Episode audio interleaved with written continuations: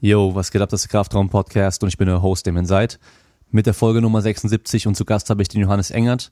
Er ist Athletiktrainer im Nachwuchsfußball im Leistungszentrum bei TSG Hoffenheim. Und ja, es geht natürlich um Fußball, um Athletiktraining im Fußball, besonders auch mit äh, Jugendlichen und mit Kids, wie man Athletiktrainer werden kann, wie er es geworden ist, was er studiert hat und so weiter. Also da gibt's wieder viele Infos für alle, die erstmal selber trainieren, für alle, die Fußball spielen, auch alle, die Trainer werden wollen. Und ähm, zur Donnerstagsfolge habe ich letzte Woche, also von, von dieser Woche, echt viel Feedback bekommen. Also sehr positiv vor allem auch, wo ich echt überrascht war. Hat mich auch sehr gefreut. Mm, ist wahrscheinlich echt so, so ein Thema gewesen, wo man sich immer wieder mal dran erinnern muss. Und da tut sowas, glaube ich, ganz gut, wenn man da mal durch den Podcast dran erinnert wird. Für nächste Donnerstagsfolge machen wir es so, ich werde, wenn die Folge jetzt online ist, lass mich überlegen, auf Instagram eine, ein Fragemodul in die Story packen. Da könnt ihr mir Themenvorschläge schicken. Also generell allgemeine Themenvorschläge für die Donnerstagsfolgen. Denkt dran, es ist ohne Gast, nur mit mir. Und sonst könnt ihr auch Fragen stellen. Also ganz normale Frage-Antwort-Runde machen. Und dann werde ich dann die Fragen, falls es kein passendes Thema kommt, einfach in der Folge wieder beantworten, so wie die Woche davor auch. Und ähm, ja, wir sind jetzt sieben Wochen vor dem Insanity Meet. Das heißt, wir kommen in die heiße Phase der Vorbereitung. Jetzt kann man noch mal ein paar Wochen richtig, richtig Gas geben. Und dann steht der Wettkampf an. Ich merke schon, ich muss mich echt ranhalten, dass es mit den 600 klappt. Die letzten Nächte sind bei uns hier leider nicht ganz so toll. Der Kleine bekommt gerade fast alle restlichen Zähne und äh, schläft deswegen nicht ganz so toll. Das merke ich mega. Also ich merke es richtig, aber so ist es nun mal nur das Beste draus machen geht. Und von daher heißt es in nächster Zeit einfach wieder gut trainieren, alles geben, was geht. Und ähm, ja, ich freue mich dann, wenn wir uns alle beim Insanity sehen. Und äh, damit sind wir schon am Ende vom Intro. Und ich wünsche wie immer viel Spaß bei der Folge. Und wir hören uns dann wieder beim nächsten Mal. Also macht's gut, viel Spaß und ciao, ciao.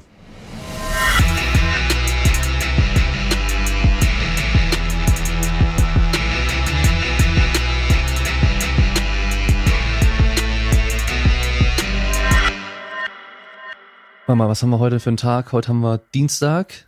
Yes. Genau. Hast du heute noch Training? Nee, wir haben heute trainingsfrei. Also wir fahren morgen ins Trainingslager. Deshalb können wir es heute ein bisschen ruhiger angehen lassen. Die andere Mannschaft war in China im Trainingslager oder auf dem Turnier und die sind jetzt vorgestern zurückgekommen. Die haben dann eine Woche frei. Und deshalb ist heute der ruhige Tag, so dass man auch um 12.45 Uhr mal einen Podcast dann machen kann. Ja, genau. Gut, dann ähm, machen wir es so eigentlich mache ich das ungern, dass ich sage, äh, stell dich mal vor, erzähl mal, wer du bist und was du machst, aber mhm. ähm, ich weiß ja auch gar nicht so viel. Ich weiß nur, mhm. du bist in Hoffenheim als Trainer beim genau. Nachwuchs. Jawohl, genau. Beziehungsweise Hoffenheim ist doch, soweit ich weiß, so ein ähm, Nachwuchsleistungszentrum mhm. für, für den Fußball. Und ähm, lustigerweise jemand, den ich noch aus dem Studium kenne, ja. war jetzt dann ehemaliger Arbeitskollege, genau. der jetzt bis vor kurzem noch bei euch war. Und äh, die Welt ist echt klein. Das merkt man jedes Mal immer wieder. Ja, das ist echt so, das ist wirklich so. Ja, okay. Ja gut, dann erzähl mal, was machst du da genau in Hoffenheim und welche mhm. Mannschaft betreust du da? Okay, also ich bin äh, Athletik- und Reha-Trainer äh, bei der TSG Hoffenheim jetzt seit diesem Jahr. Äh, war vorher fünf Jahre, sechs Jahre bei Mainz 05 gewesen und betreue jetzt hier in Hoffenheim die U15 und die U16 Nachwuchsmannschaft. Also das heißt, die Jungs, die zwischen 14 und ja, 16 sind primär im athletischen Bereich dann. Das heißt, ich bin quasi für alles zuständig, wo der Ball nicht im Spiel ist. Okay. Selber Fußballer ehemaliger? Ja, genau. Und so kam auch so ein bisschen der Werdegang dazu. Also ich war selbst Fußballer gewesen, äh, war aber, glaube ich, immer ein besserer Athlet als äh, Fußballer. Das heißt, ich konnte immer sehr, sehr, sehr gut laufen ähm, und habe dann hinter das Tor geflankt. Das ist so die, die kurze Zusammenfassung äh, von meiner fußballerischen Leistung. Und damals ist schon der Trainer so ein bisschen auf mich aufmerksam geworden, als ich auch am Anfang des Studiums war, dass er gesagt hat, hey, wie sieht's aus, kannst du nicht so ein bisschen äh, den Athletikpart bei uns übernehmen?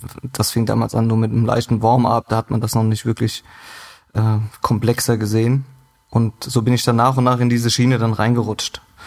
Und dadurch, dass ich dann auch so ein, ja, wie gesagt, ein bisschen besser laufen konnte als Fußball spielen, bin ich dann selbst auch zum Laufen gewechselt und wollte dann tatsächlich als Marathonläufer zu Olympia und habe mir da mein Knie ein bisschen zerstört. Ähm, aber so kam dann der Kontakt damals zu Mainz 05, weil die jemand gesucht haben, der ihre Jungs in der Ausdauer besser macht. Und äh, ein Studienkollege von mir war da, der Athletiktrainer, der ist hochgezogen worden zu den Profis. Dann ist die Stelle frei geworden und dann hat sich das relativ schnell und unkompliziert ergeben, dass ich dann okay. da reingeschlittert bin, sozusagen als völliger Athletiktrainer Neuling, muss ich gestehen. Okay. Was war dann dein Studium? Was hast du studiert? Ich habe Sportwissenschaften in Mainz äh, studiert noch auf Diplom. Okay. Und, und, darüber kannte ich dann halt auch den Jonas Grunwald, der jetzt bei den Profis bei Mainz 05 ist. Mhm. Und der hat mich dann angesprochen. Und Ob, da hast du aber dann bisher mit dem Athletiktraining noch keine Erfahrung gehabt und warst nein, im Studium? Über, ja, überhaupt nicht. Auch, muss ich ehrlich gestehen, auch nicht wirklich mit ähm, Fußball in dem, in dem Leistungsbereich. Also ich war dann auch zuständig in Mainz äh, für knapp 150 Jungs, das heißt von der U23 bis runter zu U15.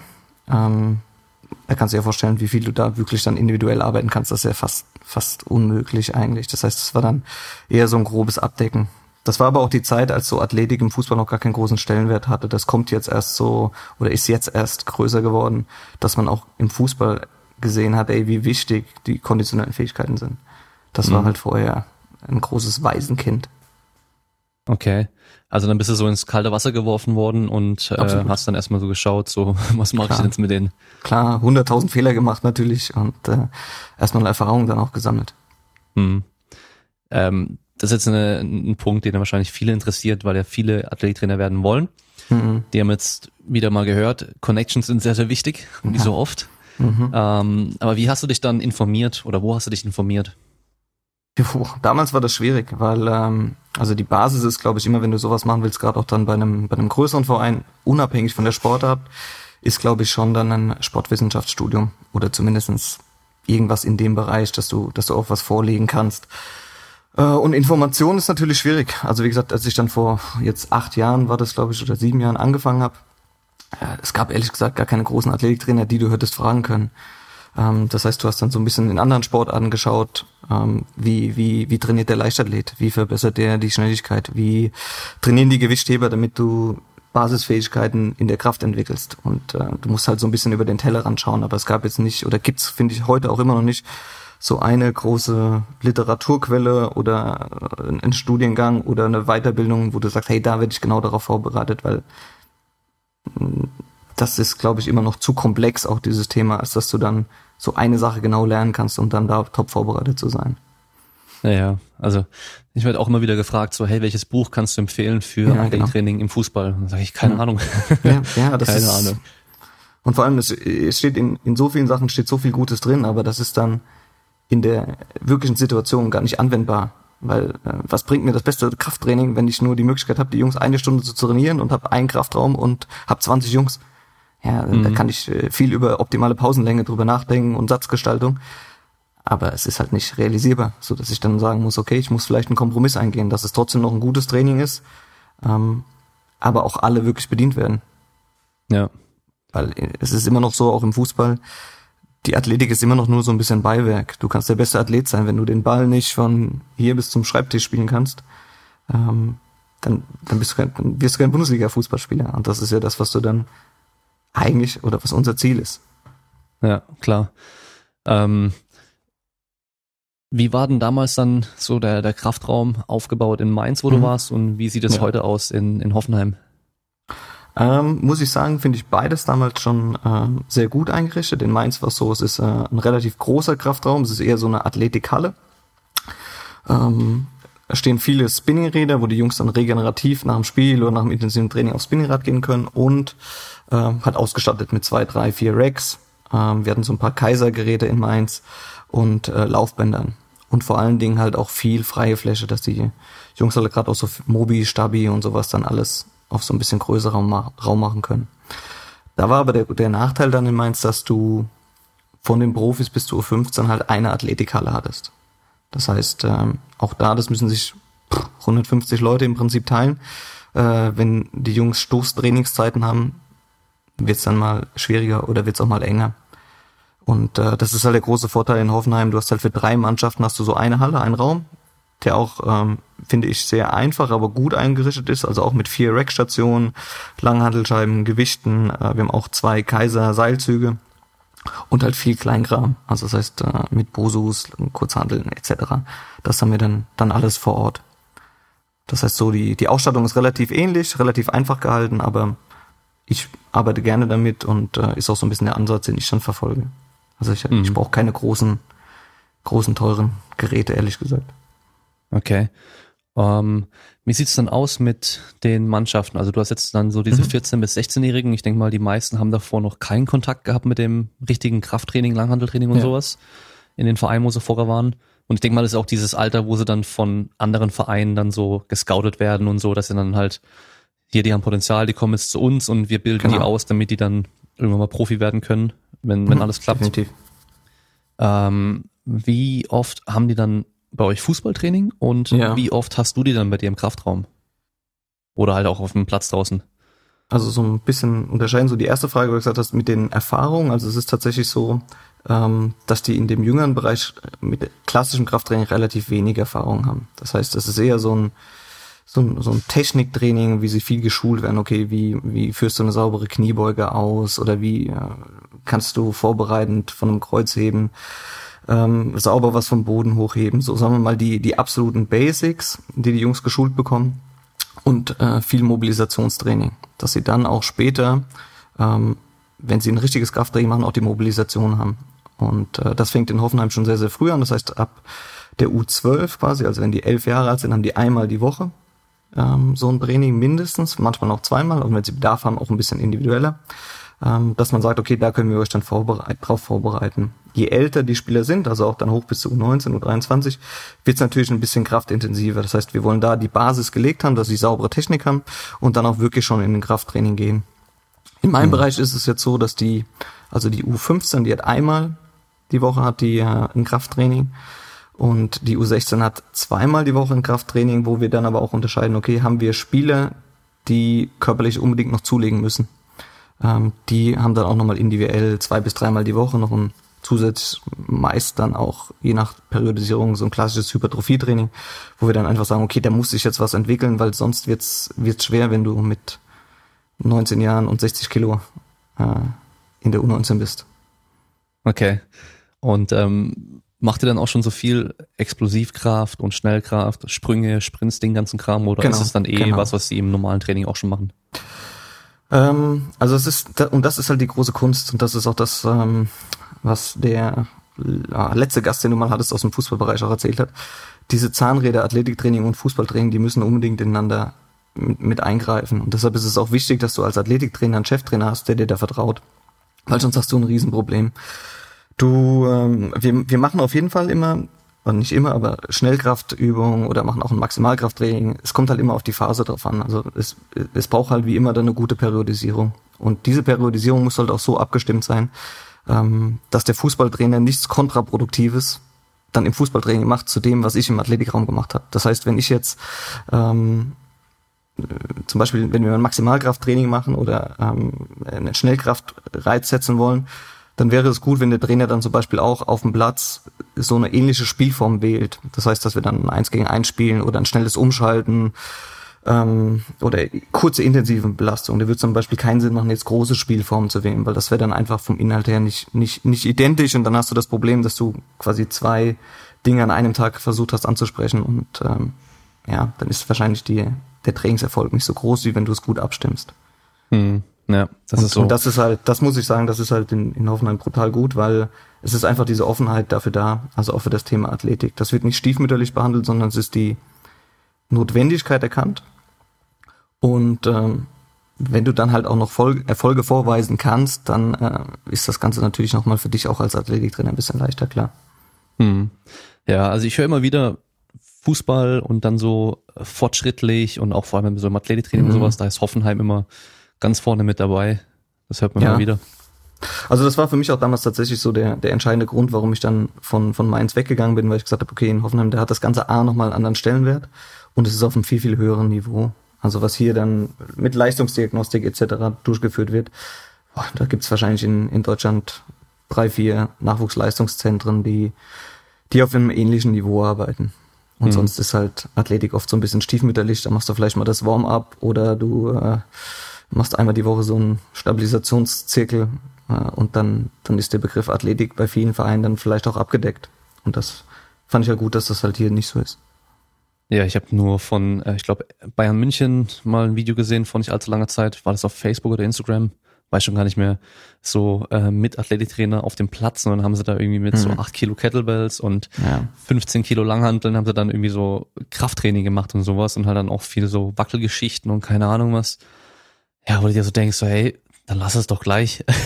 ich ja, meine, das, das ist hier Profifußballer, der Typ hat auf jeden Fall schon auch ein bisschen Kraft und Power und alles und dann brauchst du ihn doch nicht hier mit so, mit einer, mit einer schweren Handtasche nur beladen. Dann gib dir noch mal richtig Gewicht und lass dir mal richtig trainieren. Ich meine, klar, ja, ich glaub, ja. man sieht immer nur diesen einen Ausblick aus dem Training oder den, den kleinen Einblick dann nur, das, ein kleiner Ausschnitt nur. Das heißt, vielleicht machen sie auch noch andere Sachen, gute Sachen, das weiß man ja nicht, aber wenn man nur sowas sieht, denkt man ja, ah, Zeitverschwendung. Ja, ich glaube, das ist tatsächlich das große Problem der Athletik im Fußball, dass ähm, oft so ein bisschen Angst vor Intensitäten da sind. Äh, weil man den, weil man immer noch die Denke hat, okay, Intensitäten führen eher zu einer Verletzung. Wobei es ja eigentlich mittlerweile bewiesen ist, dass du, wenn du äh, ein gutes Krafttraining machst mit gezielt eingestreuten hohen Intensitäten, eher äh, eine, einen Prophylaxe-Charakter hast, was Verletzungen angeht. Ähm, aber nichtsdestotrotz ist es natürlich, es ist natürlich schwierig, weil auch als Athletiktrainer, stell dir vor, du hast einen Top-Spieler und äh, führst mit dem Krafttraining durch und danach sagst du, okay, jetzt wäre es gut, wenn wir noch ein 2 gegen 2 oder ein Sprinttraining machen oder ein schnelles Umschalten und dann verletzt er sich. Das erste, was passieren kann, ist, dass man sagt, okay, was hast du mit dem Athletiktraining gemacht? Weil Fußball spielt er ja immer. Fußball kann er ja, da verletzt er sich ja nicht. Aber jetzt hast du ihm hier Kreuzheben machen lassen mit 100 Kilo und äh, jetzt hat er auf einmal Schmerzen. Ja, dann ist Kreuzheben schlecht. Und das ist halt genau das, was ich gesagt habe mit dieser Denke, also diese Offenheit äh, brauchst du einfach von Vereinsseite und vom Cheftrainer, dass er sagt, hey, ähm, gestalte du das, du bist der Fachmann, du du kannst das besser planen als wir. Pass nur auf, dass sie uns nicht in die Ohren fliegen. Und mhm. das ist halt das, woran du dann auch als Athletiktrainer so ein bisschen gemessen wirst. Also du wirst klar auch daran gemessen, wie viele Verletzte hast du und äh, wie entwickeln sich die Jungs körperlich natürlich. Wie viele Trainer seid ihr dort? Also Athletiktrainer? Ähm, also wir sind für den Jugendbereich U, sag ich sage jetzt mal U12 bis U19 sind wir zu viert. Okay. Genau. Und Im Profibereich ist es dann so, dann sind dann zwei bis drei pro Mannschaft eingestellt. Hm. Hm. Ja, okay. Und Macht ihr dann auch die ja. Diagnostik selbst mit denen oder ist da immer noch bei jemand anderes zuständig? Nee, also es ist tatsächlich, äh, in Hoffenheim gibt es eine eigene Leistungsdiagnostik noch, ähm, die dann auch in regelmäßigen Abständen stattfinden muss für alle Teams. Ähm, das, da werden natürlich dann auch die Werte erhoben, mit denen wir dann auch tatsächlich dann jeden Tag, Tag arbeiten. Und ähm, mhm. das brauchst du fast mittlerweile eigentlich schon. Weil ansonsten ja. trainierst du ins Blaue mit den Jungs. Und das okay. ist auch so eine Denke. Also das, diese Leistungsdiagnostik, die gibt's glaube ich, auch nicht, nicht überall im Fußball. Da sind andere Sportarten deutlich fortschrittlicher mhm. schon gewesen, ja. die letzten Jahre. Ja, oder halt, man macht dann einmal im Jahr eine Leistungsdiagnostik, aber genau. Macht dann Training und testet nicht mehr, was, was hat's Training gebracht, sondern einfach nächstes Jahr ja. wieder, bevor die genau, Saison oder, losgeht. Oder äh, aus organisatorischen Gründen machst du eine Laktatleistungsdiagnostik auf dem Fahrrad. Wo ich mir sage, okay, ja. was, äh, was hat der Fußballer davon? Also wie oft fährt der Fahrrad im Training? Und ja. ähm, das ist halt immer so, so, so ein Abwägen. Aber ich sage halt auch, wenn du es machst, dann mach's richtig und mach's gut. Weil sonst ist es, wie du vorhin gesagt hast, das ist Zeitverschwendung. Ja. Die Leistungsdiagnostik wird wahrscheinlich so eine große, so in regelmäßigen Größenabständen gemacht, aber gibt es ja. auch Sachen, die ihr dann teilweise auch jeden Tag erhebt? Ähm, also es gibt so sogenannte Monitoring-Werte. Das mhm. heißt, ähm, in Hoffenheim ist es auch wieder so, die, es gibt diese Zusammenarbeit mit SAP. Und das heißt, wir haben so eine, so eine Software, die die Jungs jeden Morgen ausfüllen müssen. Einfach eine ganz normale App, wo sie vier Fragen zum Training gestellt bekommen und eine Frage nach dem Training. Also es geht dann um, wie fühlst du dich heute, wie hast du geschlafen, ähm, wie hast du dich ernährt, wie ist deine mentale Leistungsfähigkeit. Das sind so Monitoring-Daten, die wir jeden Tag erheben, wo wir dann einfach schauen, okay, gibt's heute irgendwelche Ausreißer? Also ist irgendwas auffällig bei den Jungs? Ist jemand, der sonst im Durchschnitt immer eine 8 antwortet, heute auf einmal in irgendeinem Bereich eine 2? wo wir dann einfach sagen, okay, was ist los? Ähm, meistens kriegst du dann relativ schnell eine Antwort, okay, ich habe schlecht geschlafen, bin müde, mir tut der Oberschenkel weh, was auch immer. Das sind so Dinge, die wir, die wir jeden Tag vorm Training erheben. Und ähm, dann gibt es auch noch so ein kurzes Screening mit vier, fünf Übungen, einfach um zu schauen, okay, ähm, ist irgendwas auffällig bei, beim Kraftniveau? Also wenn wir im Fußball ganz häufig die Geschichten Thema Schambeinentzündung, äh, wo man dann Rückschlüsse darauf ziehen kann, okay, wie ist die Kraftleistungsfähigkeit der Adduktoren, dass die zum Beispiel einen Adduktor-Test machen, um zu schauen, okay, ähm, ist dort irgendwas auffällig? Erreichst du dein normales Kraftniveau oder ist die Muskulatur irgendwie eingeschränkt, was dann ein Zeichen dafür sein könnte, dass ähm, ja irgend, irgendwas vorliegt, dass du eine höhere Anfälligkeit für zum Beispiel so eine Schambeinverletzung haben mhm. könntest. Das sind im Prinzip so die Dinge, die, äh, die wir jeden Tag vom, vom, vom Training screenen oder abfragen. ist dann so Kopenhagen Adduktorübung oder Genau, genau. Also die haben dann einfach haben statisch so ein, halten oder wie macht das da? Nee, also wir haben es tatsächlich mit so einer Blutdruckmanschette äh, haben wir ganz gute Erfahrungen gemacht, ähm, okay. dass die, dass die einfach diese Blutdruckmanschette maximal zusammenpressen müssen und ähm, dann wird dieser höchste Peak wird quasi gemessen. Der wird aufgezeichnet und dann als Baseline genommen und wenn wir dann da halt eine große Abweichung haben, zeigt uns die Software an, äh, ob wir, ja, ob irgendwas vorliegt. Okay, interessant, ja. Das ist halt auch das, oder auch, wir haben es auch mal probiert mit einem Counter-Movement-Jump und so weiter. Ähm, aber klar, je koordinativ anspruchsvoller die Übungen sind, desto weniger Rückschlüsse kannst du dann tatsächlich auf die tägliche Leistungsperformance schließen. Aber ähm, ja, das ist, das ist wie immer so ein Prozess, also das ist noch nicht ausgereift, da wird es bestimmt ein oder andere Sachen geben, die rausfliegen, ein paar, die reinkommen. Aber wir haben ganz gute Erfahrungen damit gemacht. Mhm. Weil du halt dann mal so mindestens so ein paar objektive Daten vor dem Training erheben kannst. Ja. Okay.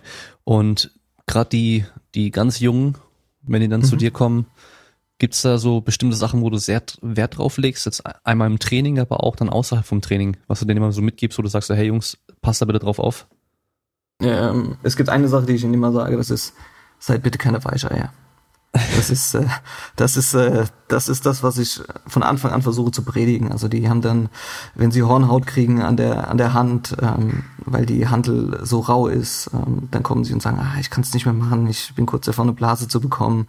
Oder der Klassiker, wenn äh, die Langhandel oben im Nacken beim Backsquat äh, liegt, dann sagen sie, ah, ich kann das nicht ausführen, das tut so weh wo ich versuche, sie da schon äh, drauf zu trimmen, dass man sagt, hey, hör zu, ähm, es kann wehtun, auch klar, sie sind jünger, man muss ein bisschen vorsichtiger sein, aber ähm, das gehört halt dazu und das ist kein, kein Schmerz, der euch jetzt irgendwie umbringt und ähm, Fußballer haben ja eh so ein bisschen den, den, den Ruf, ein bisschen verweichlicht zu sein und so weiter, dass man ihnen genau das, das halt nimmt. Also dass man sagt, hey, äh, das gehört dazu, das ist klassisches Krafttraining. Und das ist mir halt auch ganz, ganz wichtig, dass die Jungs auch viel, viel Input von anderen Sportarten bekommen, dass sie einfach mal sehen, was da geleistet wird.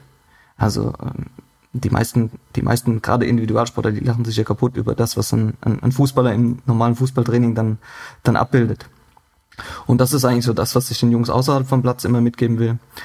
Ähm, beim Krafttraining selbst ist es natürlich so, dass, dass wir immer wollen, dass sie eine saubere Technik haben. Aber ich finde es auch mal gut, wenn, wenn die Technik vielleicht nicht sauber ist und sie dafür an der Leistungsgrenze kommen, äh, wo sie mal wirklich ein Gefühl für ihren Körper kriegen, wie es sich anfühlt, wenn es nicht sauber ist. Also so natürlich jetzt nicht so sein, dass sie dieses Gefühl haben bei äh, 120 Kilo Kreuzheben, äh, wenn sie 75 Kilo wiegen, aber dass sie, dass sie auch mal merken, was das heißt, richtig hart und intensiv zu trainieren und dass dann vielleicht eine letzte Wiederholung auch nicht mehr unbedingt komplett sauber sein muss, sondern dass sie eher das Gefühl haben, hey, was, was, was kann mein Körper, wozu bin ich in der Lage?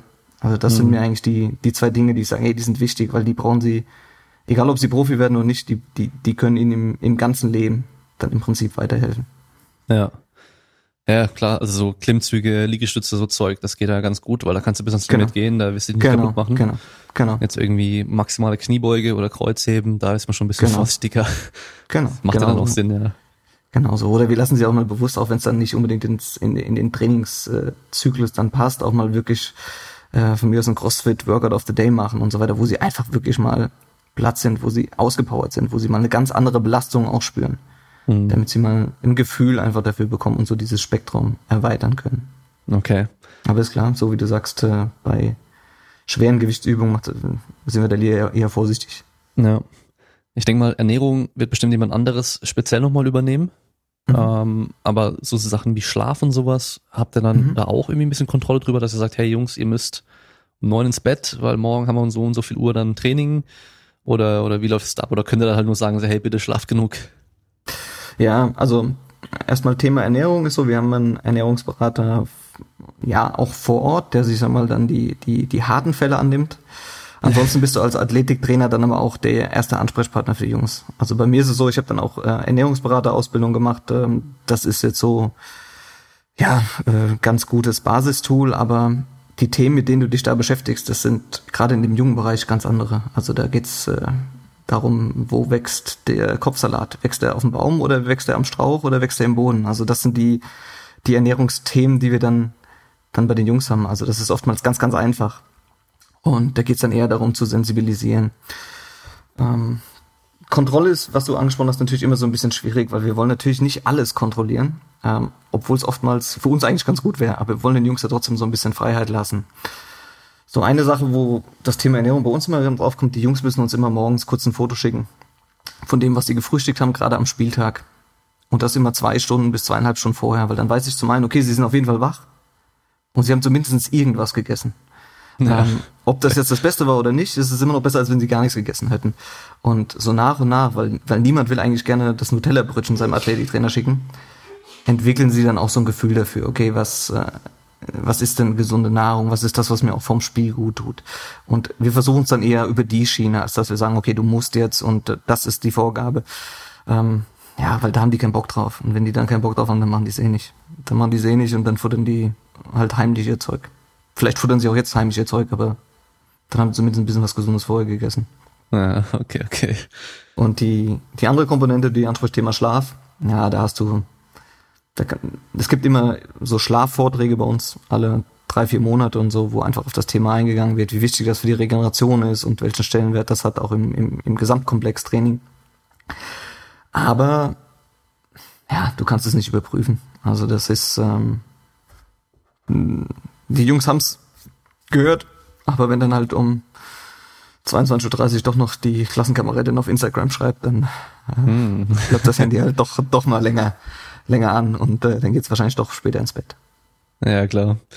Ja, gut, das ist ja in dem jungen, in dem jungen Alter immer so ein Problem, aber ja. da, das weiß man dann auch. Aber dann bist halt auch selber schuld am nächsten Tag, wenn du dann im Training genau, genau. richtig ranklotzen musst, dann gibt's halt auch kein, wird kein Auge zugedrückt oder sollte auch nicht zugedrückt werden, weil das die Konsequenz ja, daraus. Bitte, ja. Ähm, ich glaube, da sind die Fußballer halt oftmals dann auch viel gewohnt, so dass man dann eben so das Auge zudrückt und genau. so, oh, ja. weißt du, so, also ich habe immer das Kotzen bekommen, als ich mit den Talenten bei uns da äh, Training gemacht hatte, die dann ähm, zwischen, lass mich überlegen, zwischen 10 und 13 waren. Mhm. Wenn die halt dann vom Training abgeholt wurden und die Eltern halt ja gleich die Tasche getragen haben, dann die Schuhe getragen haben, alles drum und dran und, und die Jungs sind rausgelaufen wie King Louis so, wo ich denke so, hey, was soll denn der Scheiße, so seine Tasche selber tragen? Der ist doch, ist doch ein ja. kleiner Junge, der soll die Tasche selber ja. tragen, was soll das? So. Ja, das ist halt diese, diese, diese Fußballwelt so ein bisschen. Aber man muss auch sagen, also, ich glaube, das hat sich schon sehr ge gewandelt. Also die Jungs, die wir, die wir jetzt haben, die sind schon echt sehr professionell und man darf halt auch nicht vergessen, also wenn die sich für diesen Weg entscheiden, Nachwuchsleistungszentrum, hey, die haben im Prinzip nicht mehr so viel Freizeit und nicht mehr so viel Jugend. Weil die, die haben Schule bis 15.30 Uhr, 16 Uhr. 18 Uhr ist Training, 17 Uhr sollen sie, sollen sie da sein, sollen sie sich schon aufs Training vorbereiten. Und äh, 20 Uhr fährt der Bus zurück. Ja, und dann bist du halt teilweise 21 Uhr, 21.30 Uhr daheim und musst noch Hausaufgaben machen. Mhm. Und ähm, also das, das ist klar. Also man, man, man schaut immer, dass, was, für, was für ein gutes Leben sie haben, dass sie viel gemacht bekommen, dass sie Möglichkeiten haben wie keine andere. Ähm, aber mittlerweile gerade diese Generation, die opfert auch schon viel. Also es ist, glaube ich, noch anders als vor 15 Jahren, wo ich noch 20 war. Ähm, da war das, glaube ich, weniger, weniger anspruchsvoll. Mittlerweile haben die Jungs schon volle Terminkalender. Mhm. Aber es ist so, wie du sagst. Also ähm, der Grad abzuheben, der ist wahrscheinlich höher als bei anderen Sportarten. Naja, das auf jeden Fall. Aber dann ist schon so, dass die bei euch dann alle noch irgendwo woanders wohnen, zu Hause wohnen, im Umkreis irgendwo und auch da zur Schule gehen. Also nicht so internatsmäßig mhm. mit Schule bei euch direkt vor Ort. Doch auch. Also es ist tatsächlich so, wir haben, wir haben viele, die aus der Region kommen. Äh, wir haben aber auch einige Spieler, die tatsächlich bei Gastfamilien untergebracht sind oder auch schon im Internat. Und ähm, das macht dann halt für die Jungs auch tatsächlich Sinn, weil wenn sie Anfahrtswege jetzt zum Beispiel von Frankfurt hätten, dann bist du jeden Tag äh, eine Stunde 15 hinzu und eine Stunde 15 zurück unterwegs. Und ähm, wie ich dann gesagt habe, bei dem vollen Terminkalender würde dann zu viel auf der Strecke bleiben. Also einmal Trainingsqualität und dann natürlich auch einfach ganz normale Lebensqualität. So dass es dann ab irgendeinem Zeitpunkt, wo du auch siehst, hey, der hat wirklich Potenzial, auch Sinn macht, die Jungs dann ins Internat zu holen oder nach mhm. oder zur Gastfamilie zu holen. Ja. Dann gibt's ja bestimmt auch diese Fälle, wo es dann von der Schule so kommt, so hey, der Junge bringt keine Mhm. Leistung in der Schule, schlechte Noten und so Mhm. weiter und darf dann deswegen irgendwie nicht mehr Fußball spielen, vielleicht von den Eltern aus oder sowas. Gab's bestimmt auch schon, oder? Ja, eher weniger von den Eltern aus tatsächlich. Ähm, Okay. Das heißt, die, die Jungs, die jetzt auch im Internat sind oder bei Gastfamilien, die werden, es gibt auch nochmal einen pädagogischen Betreuer quasi für diese Jungs, Okay. der sich dann nur darum, der sich nur darum kümmert, quasi Schulleistung und äh, wie ist das Verhältnis zur Gastfamilie, wie ist es im Internat. Und äh, die haben das natürlich alles, alles auf dem Schirm, weil mit das Wichtigste ist natürlich, oder nicht mit das Wichtigste, eigentlich das Wichtigste ist trotzdem, dass sie neben dem sportlichen Ausbildung halt die schulische Ausbildung nicht vernachlässigen. Weil auch wenn sie das in dem Alter nicht glauben, es kann so schnell gehen, dass du dir die Verletzung zuziehst und dann ist es halt vorbei. Und wenn du dann noch schlecht in der Schule warst und alles auf die Karte Fußball gesetzt hast mit 15, dann hast du natürlich ein Problem. Deshalb ist das immer bei uns an oberster Priorität, dass wir sagen, ja, du sollst Fußball spielen, aber du sollst vor allen Dingen auch die Schule gut machen. Du sollst dich darauf konzentrieren. Und dann ist tatsächlich der einzige Weg, den du dann auch hast, wenn die Note so schlecht ist, dass du sagst, okay, dann, dann darfst du halt nicht kicken. Ja. Dann, dann, dann funktioniert's nicht. Oder ja, der, der Klassiker, ich habe morgens Bauchweh, ich kann nicht in die Schule gehen und dann aber abends trainieren wollen. Ja, das, das funktioniert nicht. Sondern du musst halt, musst halt beides zu einem guten Niveau machen, ja. Hm. Ja, das ist natürlich dann schon noch schwer. Vor allem in dem Ja. Alter. Da sieht man meistens dann den, die, die Wichtigkeit der Schule noch nicht so ein. Waren wir ja nicht anders wahrscheinlich. Nee, nee. Also ich sag mal so, die Schule an sich ist auch nicht unbedingt das Wichtige, aber halt, dass man es auf jeden Fall fertig macht und, Ja. und den Abschluss auch hat, was dann später alles ermöglichen kann. Darum Genau. geht's ja im Endeffekt, weil gut, Genau. ich habe so viel in der Schule theoretisch gelernt, was ich direkt wieder vergessen habe, weil ich es dann nie wieder gebraucht habe. Ähm, aber darum geht's da ja auch nicht. Also da geht's ja Ja. auch um andere Sachen. Aber ja, gut, dann, wenn sie dann nicht kicken dürfen, deswegen, dann sind sie wahrscheinlich schon noch wieder motiviert, äh, sich ein bisschen mehr anzustrengen. Und äh, Ja, das ist, das ist tatsächlich auch das, ja, das einzige Druckmittel, das wir dann haben, wo wir sagen, okay, ja, dann, dann, dann gibt's ja keinen Ball. Ja. Dann äh, kannst du halt nicht das machen, was du, was du liebst, was du am liebsten machst. Hm. Ja. Wie ist es so mit Helikoptereltern? So, die versuchen immer alles zu überwachen, alles zu steuern, Ja. überall die Finger mit im Spiel zu haben und halt auch das Kind so, Ja.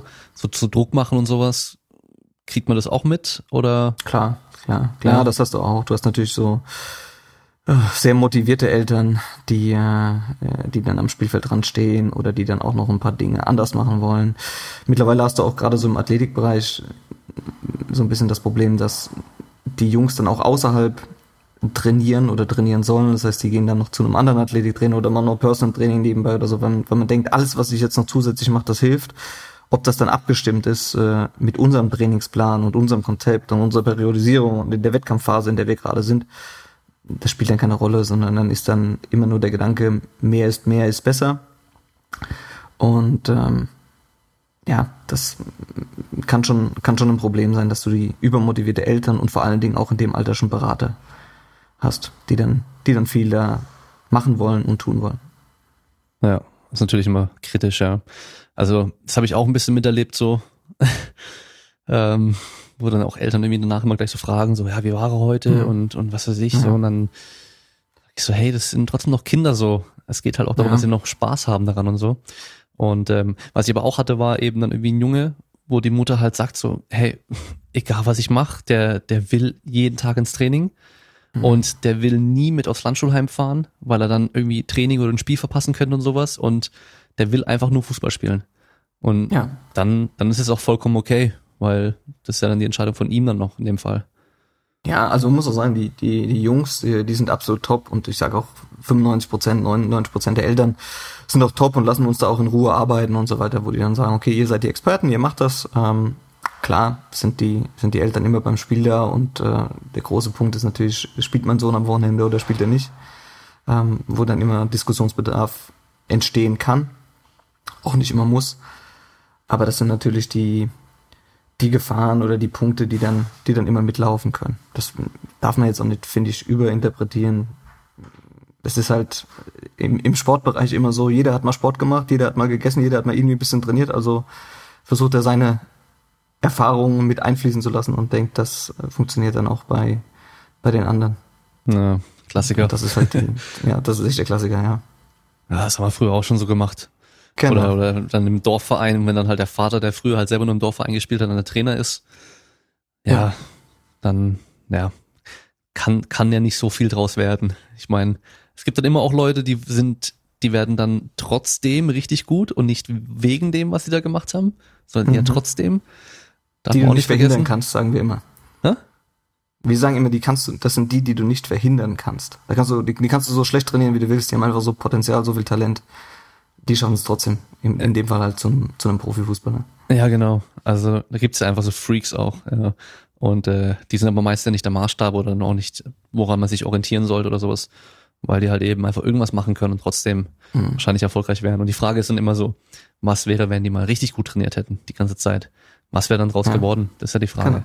Aber gut, wenn sie ja. Profis sind und äh, einen Arsch voll Geld verdienen, dann haben sie ja erreicht, was sie erreichen wollten meistens. Ja, ja aber auch da sage ich, es ist so, und das finde ich ist dann auch so ein bisschen, ja, schlimm mit anzusehen, wenn du halt so ein absolut Top-Talent hast, der halt aber einfach keinen Bock hat. Also der halt keine Einstellung hat zu, zu vielleicht zu Fußballtraining noch ein bisschen mehr, aber zu so Athletiktraining oder zu Thema gesunde Ernährung oder früh schlafen gehen, wo du das so jeden Tag siehst, dass du sagst, hey Mann, ey, du hast, du hast so, so viel Potenzial, aber du, du nutzt es nicht. Du könntest so viel weiter sein, du könntest so viel besser werden, die stehen alle Türen offen. Dann mach doch das, mach doch 100 Prozent, gib nicht 80 Prozent, sondern mach die 100 Prozent. Das ist natürlich dann so ein bisschen als Trainer traurig zu sehen oder, ja, oder auch so ein bisschen, ja, lässt sich den Kopf schütteln. Und auf der anderen Seite natürlich, wenn du die hast, die vielleicht nicht so viel Talent haben, aber jeden Tag Ochsen wie die bekloppen und wirklich alles geben und 100% professionell sind, das ist dann schade zu sehen, wenn es halt aufgrund von mangelndem Talent vielleicht nicht klappt. Ja, super das frustrierend. Das ist so ein bisschen die, die, die Wirklichkeit, ja.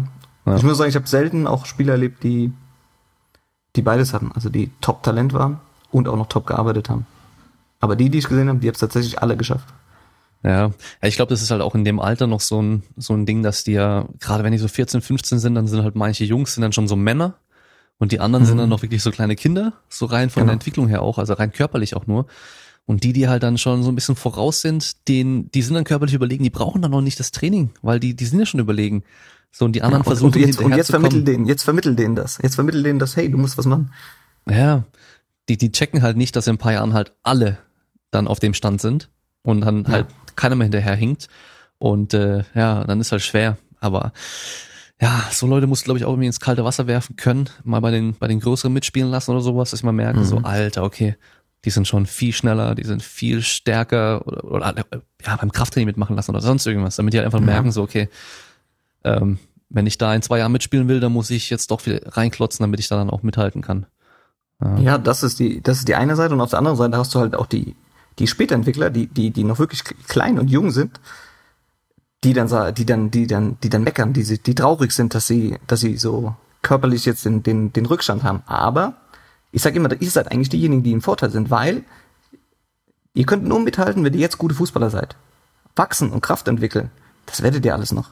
Das heißt, wenn ihr jetzt diese Technik euch aneignet und einfach gute Fußballer werdet, saubere Fußballer, dann könnt ihr das später alles aufholen. Und da ist es aber so, die darfst du halt nicht wegschicken. Mhm. Die darfst du halt nicht wegschicken und sagen, hey, ähm, ja, schaffst du körperlich nicht, weil der kommt ja irgendwann. Und wenn der dann halt das fußballerisch wettgemacht hat, was er körperlich unterlegen war und dann körperlich nachlegt, dann hast du auch da jemand, der, der ein Riesenpotenzial hat. Und das ist halt aber auch viel, ja, ich will nicht sagen Psychologie, aber viel mit den Jungs reden, ihnen erklären, hey, warum darf der jetzt hier schweres Kraftheben, äh, Kreuzheben machen oder schwere Kraftübung und äh, du konzentrierst dich lieber nochmal auf Körpergewichtsübung. Du bist einfach noch nicht so weit. Ja. Und ähm, das ist halt, das ist immer so ein Abwägen. Klar. Das ist immer so ein Abwägen. Aber wenn es so einer mal verstanden hat und dann auch hart arbeitet, dann ja. lernt er da auch noch mal viel mehr, was ihm später auch wieder viel bringt. So dieses Reinklotzen einfach genau. machen. Das genau. kann der dann halt auch schon, weil er das dann über Jahre hinweg gemacht hat und der andere, der auf das einmal es, ja. so merkt, so hey, jetzt muss ich was machen, aber das noch nie genau. gemacht hat oder machen musste, weil er halt körperlich überlegen war. Der und, weiß ja gar nicht, wie es geht. Ja, und gerade im Fußball in Deutschland ist die Leistungsdichte ja, ja so hoch. Da ja. reicht es halt dann am Schluss ja nicht mehr nur noch ein guter Fußballer zu sein, sondern du musst ein guter Athlet auch sein. Definitiv. Nur ein guter Athlet sein reicht auch nicht. Du musst beides haben, weil halt einfach alle top sind. Die sind alle fußballerisch top und alle athletisch auch top in den Bereichen. Ja. Oder sie werden, sie werden mittlerweile athletisch ausgebildet, ja. Ja. Ja. Definitiv. Aber das ist auch so ein Thema auch im Bereich von Scouting. Also wenn du jetzt zum Beispiel schaust, okay, Talente in bestimmten Altersstufen, Wonach schaust du? Schaust du nach dem, dem wirklich guten Fußballer, der vielleicht körperlich ein bisschen unterentwickelt ist, oder nimmst du schon den 1,85 Klotz mit 14 Jahren, der jetzt vielleicht gerade top ist. Das ist immer, das ist immer eine schwere Entscheidung. Aus wem, wem holst du im Endeffekt am meisten raus? Wer hat das größte Potenzial am Ende quasi seiner Jugend? Mhm. Ja, das ist schwer zu entscheiden. Da Ja, muss wahrscheinlich beiden schwer. die Möglichkeit geben. Ja. Aber wenn es halt nur äh, bestimmte Anzahl an Plätzen gibt, dann ja, das ist nicht einfach. Ja, und deshalb, deshalb ist auch wieder so. Ich meine, dieser, der, der jetzt schon weiterentwickelt ist, der hilft dir halt kurzfristig auf jeden Fall. Klar. Aber hilft er dir auch langfristig. Und äh, gerade in unserem Bereich im Nachwuchsleistungszentrum, das Ziel ist es natürlich, Profifußballer rauszubringen. Ähm, du willst jetzt nicht eigentlich jedes Jahr um die Meisterschaft im Jugendbereich mitspielen, sondern das Ziel ist tatsächlich die Entwicklung der Spieler. Und da muss halt schon sagen, okay, der hat wahrscheinlich derjenige, der mir jetzt extrem hilft, aber der vielleicht einen begrenzteren Horizont hat. Vielleicht nicht, das- nicht die, das Potenzial, die Entwicklungsfähigkeiten wie der Jüngere Ja. oder kleinere, Mhm. kleiner, später entwickelte. Ja. Ja. Gibt's denn da so Zahlen, wie viele von den Leuten, die bei euch einsteigen, am Schluss auch als Profis dann rauskommen? Boah, Zahlen weiß ich erst, keine konkreten, aber du sagst so, wenn ein bis zwei pro Jahrgang oben ankommen, dann ist es schon gut. Okay. Weil, wie du gesagt hast, die Leistungsdichte ist natürlich wirklich sehr eng und ähm, es gibt nur eine bestimmte Anzahl an Plätzen. Ähm, wenn du da ein bis zwei pro Jahrgang durchkriegst, dann hast du schon schon gute Arbeit geleistet, ja. Hm. Oder die Jungs gute Arbeit geleistet, muss man sagen, ja. Und äh, wie viele fallen dann so raus pro Jahr? Auch das muss man so ein bisschen, also rausfallen. Also sagen wir mal so drei bis vier aus Mhm. unterschiedlichen Gründen. Es sind auch im, im jungen Bereich und vielleicht teilweise schwierige Verletzungen. Ähm, vielleicht auch einfach was Persönliches. Eltern haben sich getrennt, aber ich würde sagen so drei bis vier. Drei bis vier pro, pro Jahrgang, die dann tatsächlich rausfallen, aber halt bei einem anderen Verein dann meistens unterkommen. Oder vielleicht auch ganz aufhören mit Fußball. Okay. Und Ja. im Endeffekt muss man ja sagen, selbst die, die es, also die, die, die es bis zur U19 geschafft haben, also zum letzten Jugendjahr sozusagen, ähm, und es nicht schaffen in den Profibereich, ja, selbst die spielen dann auch Oberliga, Regionalliga, ähm, schlechtestenfalls Verbandsliga und die können sich schon ein sehr, sehr gutes Zubrot verdienen. Also wenn du dann eine gute Schulausbildung hast und ähm, dann noch Oberliga, Regionalliga spielst, dann brauchst du dir finanziell auch, auch keine, keine Sorgen machen. Deshalb Ja. ist es für die Jungs auch gar nicht, also zumindestens die Zeit, wo du kickst. Ähm, deshalb ist es für die Jungs auch gar nicht so schlimm, in Anführungszeichen, wenn sie halt eine gute Schulausbildung haben und trotzdem noch einigermaßen nur Fußball spielen, auch wenn sie es nicht geschafft haben zum Profis. Hm. Naja. Gut, die können ja wahrscheinlich auch dann ins Ausland gehen, je nachdem, welches Land und sowas, wo das Niveau nicht ganz so hoch ist. Vielleicht ja, aber ich glaube, das ist gar nicht, ja, das ist, das ist eher seltener der Fall, sondern die kommen dann tatsächlich hier in den dritten, vierten Ligen unter und so weiter. Klar gibt's auch mal welche, die ins Ausland gehen, aber ähm, ist die, ich würde mal sagen, 80 Prozent landen dritte, vierte Liga und aufwärts. Was verdient man da so? Ich habe da nämlich keine Ahnung. Dritte, vierte Liga. Dritte, vierte Liga. Kommt immer auf den Verein drauf an. Also ich würde mal schä- schätzen, also dritte Liga bist du auf jeden Fall schon Profi. Ja, da hast du wahrscheinlich schon deine, deine 10. Dritte Ui. Liga. Ja. Okay. ja, das sind eher, eher wahrscheinlich sogar noch mehr. Mit Prämien und allem drum dran. Aber das, das weiß ich nicht. Das ist jetzt mal geschätzt, aber ich glaube, das kommt ganz gut hin. Ja, okay, schon krass. Ja, deshalb, also ich sag dir ja auch aus Fußball, meiner ey. Marathonzeit und so. Ja, von den Summen kannst du nur träumen. Ich habe einmal Bonn-Marathon gewonnen, da habe ich 200 Euro bekommen. Da haben 16.000 Leute teilgenommen. Ja. Äh, und dann sagst du, okay, heute habt ihr einen Punkt geholt. Ja, okay, ihr kriegt 1000 Euro. Das ist halt, das ist halt eine andere Sportart. Das ist eine andere, ja, andere Ansicht in der Gesellschaft zu dem Sport. Ist ja auch okay. Also die Nachfrage ist ja auch da. Naja. Ja, eben, das ist ja immer Angebot und Nachfrage. Ja. Das Einzige, was zählt im Endeffekt, ja, ist egal, was für ein Sport es ist. Und äh, ich werde immer wieder gefragt, so wie könnte Powerlifting jetzt größer werden und olympisch werden und keine Ahnung was. Die Nachfrage ist nicht da. Vergiss es einfach. Hm. Ja. Also ich muss auch ganz, ich muss auch ganz ehrlich sagen, ich habe so gerne Marathon gemacht, aber es ist halt auch stinkend langweilig. Also wenn du zu, wenn du zuguckst und keine Ahnung hast Ja. und äh, nicht selbst läuft, äh, dann interessiert es dich doch nicht, ob der hier vorne mit 3,10 den Kilometer läuft oder ob der den mit 3,20 läuft oder ob er mit 5 Minuten läuft, weil du hast eh keine Ahnung davon. Und dann siehst du halt einfach Leute 42 Kilometer lang rennen, ja okay. Und äh, Und am Schluss gewinnt Deshalb- eh irgend so ein Kenianer oder Äthiopier oder sowas. ja, das, das, das auch noch. Ja, Ja. Das ist nochmal eine andere Sportart. Ja, aber auch in anderen Sportarten. Das ist halt. Es ist vieles, vieles ist einfach nicht so attraktiv zum Zuschauen und dann hast du halt auch nicht den Markt. Und dann mhm. kannst du als Sportler noch so top sein. Aber du hast die Schwierigkeit, dass sich keiner wirklich dafür interessiert, außer dir. Ja. Ähm, du hast jetzt schon mehrmals die Periodisierung angesprochen. Also mhm. klar, die ist ja erstmal sehr stark äh, abhängig von dem Wettkampfkalender, vom Wettkampfjahr, mhm. wann wo welche Spiele sind, vor allem welche dann weniger wichtig sind, welche wichtiger sind. Mhm. Ähm, aber es gibt da so verschiedene Modelle, irgendwie Blockperiodisierung, dann halt so linear, ja. undulierend, was weiß ich was. Habt ihr mhm. da schon so konkret ein Schema, nach dem ihr geht, oder kommt es auch wieder ganz arg drauf an, was für eine Mannschaft und wie das Jahr aussieht? Ja, also es kommt ganz klar auf die Mannschaft drauf an, weil ähm, es ist ja kein Profifußball, in dem ich mich jetzt befinde. Im Profifußball ist es tatsächlich so, dass du dann tatsächlich nur nach den Ergebnissen schaust. Das heißt, die Entwicklung der Spieler ist eigentlich egal, sondern du willst am Wochenende performen, du willst drei Punkte holen, du willst so gut wie möglich in der Tabelle dastehen. Im Jugendbereich ist es natürlich ein bisschen anders, weil ja, das ist auch so ein bisschen Diskrepanz, weil du willst natürlich auf der einen Seite gute Ergebnisse haben, auf der anderen Seite willst du aber natürlich auch die Spieler voranbringen. Und ähm, deshalb hat diese Talententwicklung auch bei der Periodisierung eigentlich einen höheren Stellenwert. Das heißt, wir schauen gar nicht so sehr, wie, äh, wie ist der Wettkampfkalender, sondern was macht uns oder was macht auf die nächsten Jahre Hinsicht für die Jungs zu trainieren. So dass das Spiel quasi, wir nehmen schon ein bisschen drauf Rücksicht, aber es ist nicht unser, unsere höchste Priorität, sondern die höchste Priorität hat, dass wir versuchen, die Jungs in jeder Jahrgangsstufe einfach auf die nächste Jahrgangsstufe vorzubereiten und besser zu machen.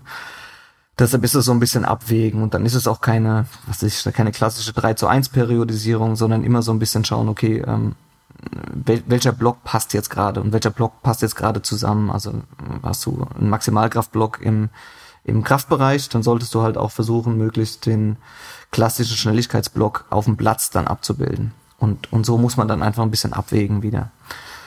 Deshalb gibt's ja jetzt keine ja, keine konkrete Periodisierung, die sagen kann, die nutzen wir jetzt jedes Mal, sondern es ist halt so, es ist angepasst. Mhm. Klar fahren wir größere Umfänge in der Vorbereitung und so weiter äh, und nehmen dann zum Saisonstart ein bisschen Umfang raus, lassen die Intensität hoch, damit die Jungs trotzdem fit sind, also dass sie auch eine, eine gewisse Frische mitbringen, aber nicht auf Kosten der Entwicklung auf lange Sicht betrachtet, sondern die Entwicklung lange, lange Sicht betrachtet ist immer noch das das wichtigste Gut dann für uns. Mhm. Weil was bringt's dir, wenn du in der B-Jugend, C-Jugend deutscher Meister wirst und im Endeffekt keinen Spieler rausbringst?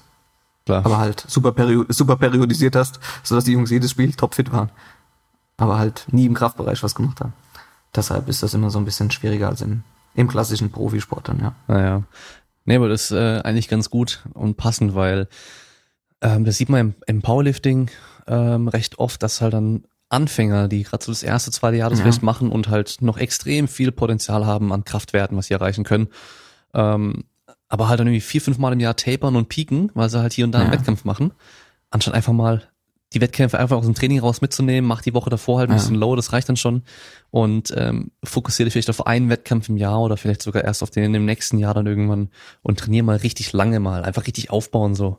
Ja, was dann ja auch ja, Sinn das macht. Ist halt das da ist es halt schwierig, das eigene Ego äh, so im Griff zu haben und die Disziplin zu haben und auf lange Sicht zu denken.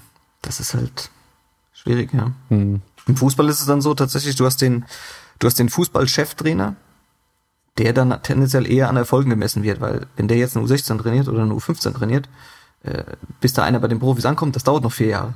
Der, der will aber jetzt Erfolg haben, der, der, der will jetzt allen zeigen, dass er ein guter Trainer ist und dass seine Mannschaft gut Fußball spielt und deshalb ist das auch so ein bisschen so ein, wieder so ein, so ein, so ein Zerren um Prioritäten, dass man sagt, ey, zu, ja, es ist wichtig, es ist wichtig, aber eigentlich geht's um die Jungs. Wir wollen versuchen, dass die Jungs hochkommen, dass die Jungs rauskriegen.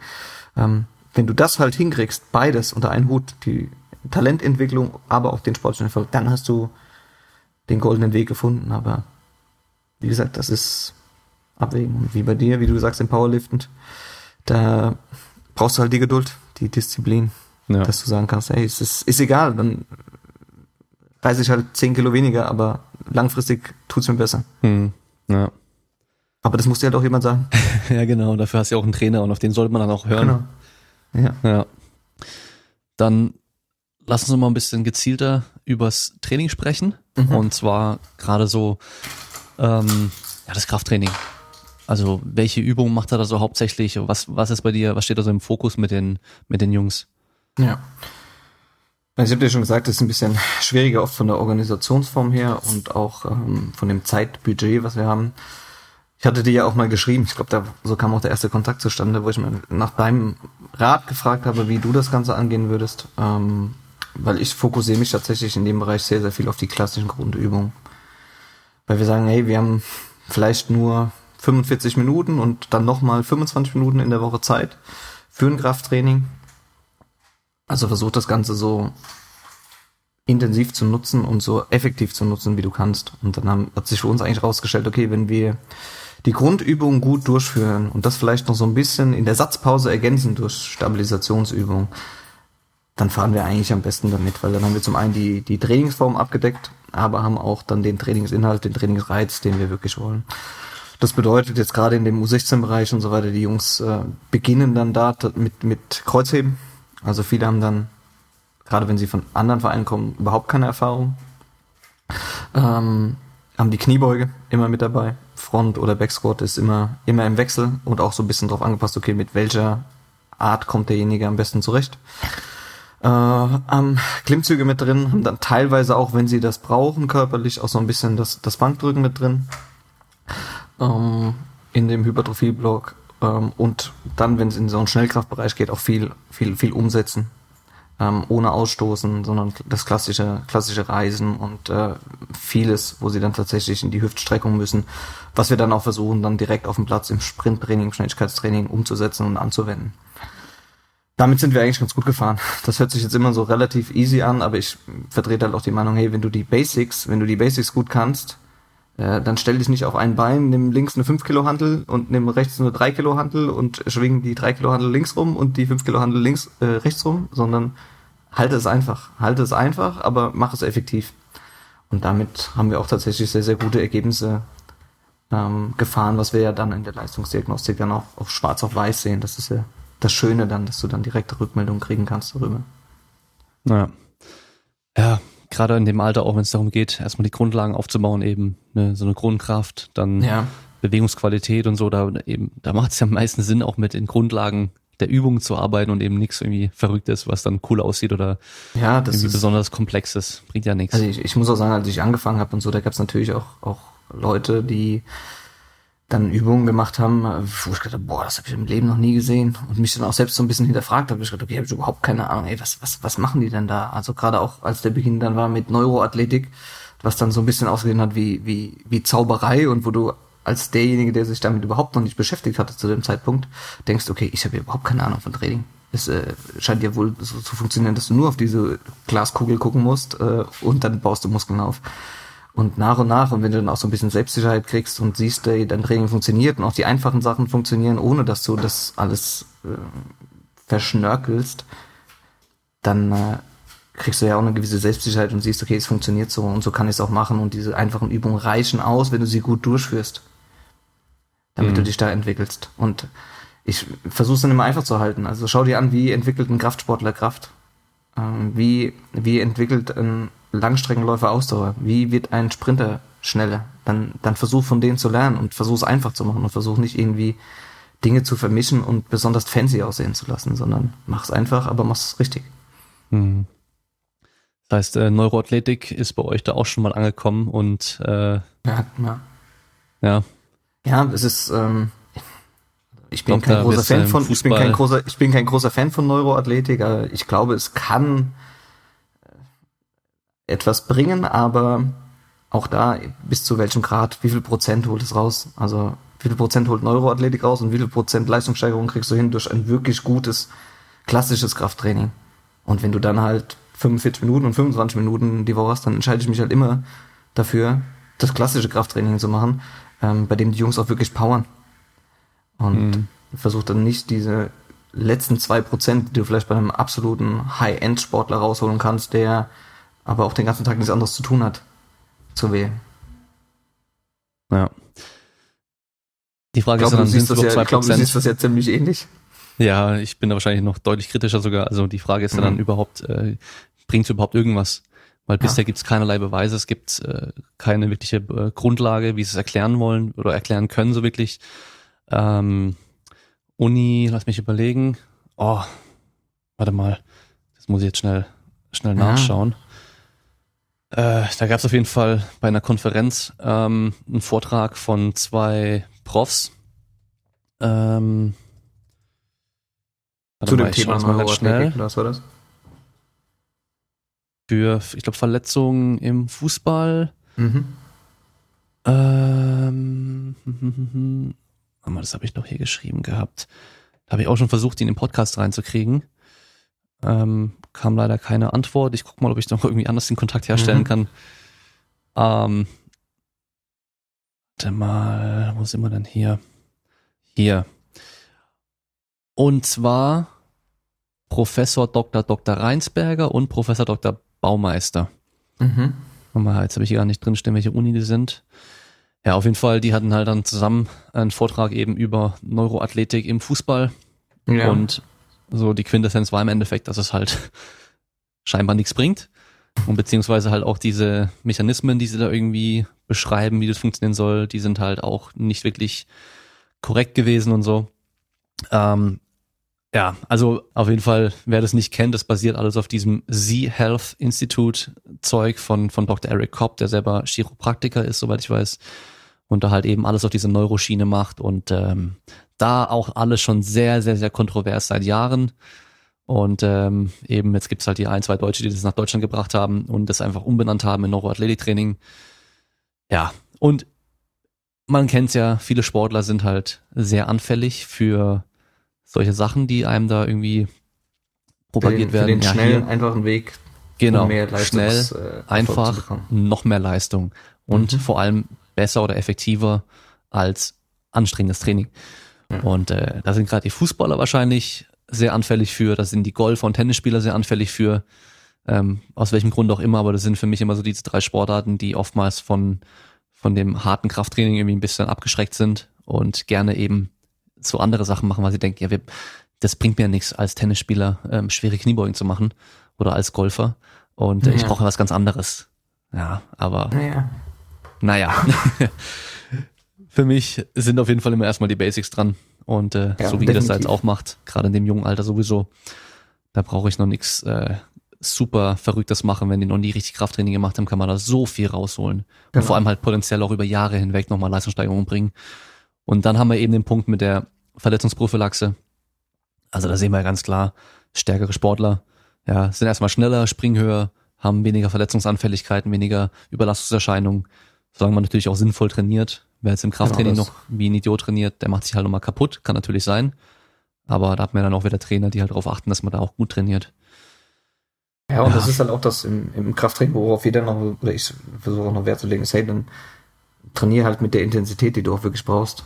Also wenn wir jetzt äh, einen klassischen Hypertrophieplan haben und du hast jetzt acht Wiederholungen auf deinem Plan stehen, dann nimm bitte ein Gewicht, wo du die achte halt auch tatsächlich gerade vielleicht mal so schaffst und nicht, dass du noch zehn äh, in der Reserve hast, die du nutzen kannst, sondern es soll schon so sein, dass es für dich anstrengend ist. Und das ist tatsächlich für die Jungs erstmal so eine, so eine Erkenntnis, weil für die sind acht Wiederholungen halt acht Wiederholungen, ob die die mit 30 Kilo Bankdrücken machen oder mit 70 Kilo, das äh, juckt die dann erstmal nicht. Sie haben ja acht Wiederholungen gemacht und denken, okay, das ist genauso effektiv. Aber nein, das, das ist auch das, was ich am Anfang gesagt habe. Sie müssen sensibilisiert werden für ihren Körper, dass sie wissen, hey, was ist wirklich Training, was ist wirklich Anstrengung und was ist einfach Zeitverschwendung. Ja, also trainieren und nicht nur den Plan abarbeiten, so okay, halt, alles ja. abgekreuzt, ich habe alles gemacht, aber genau. habe mich null angestrengt und äh, deswegen genau. aber auch null Effekt. Also das ist genau, das Problem. Genau, genau, genau. Naja, dann können ja, Sie es lieber gleich lassen.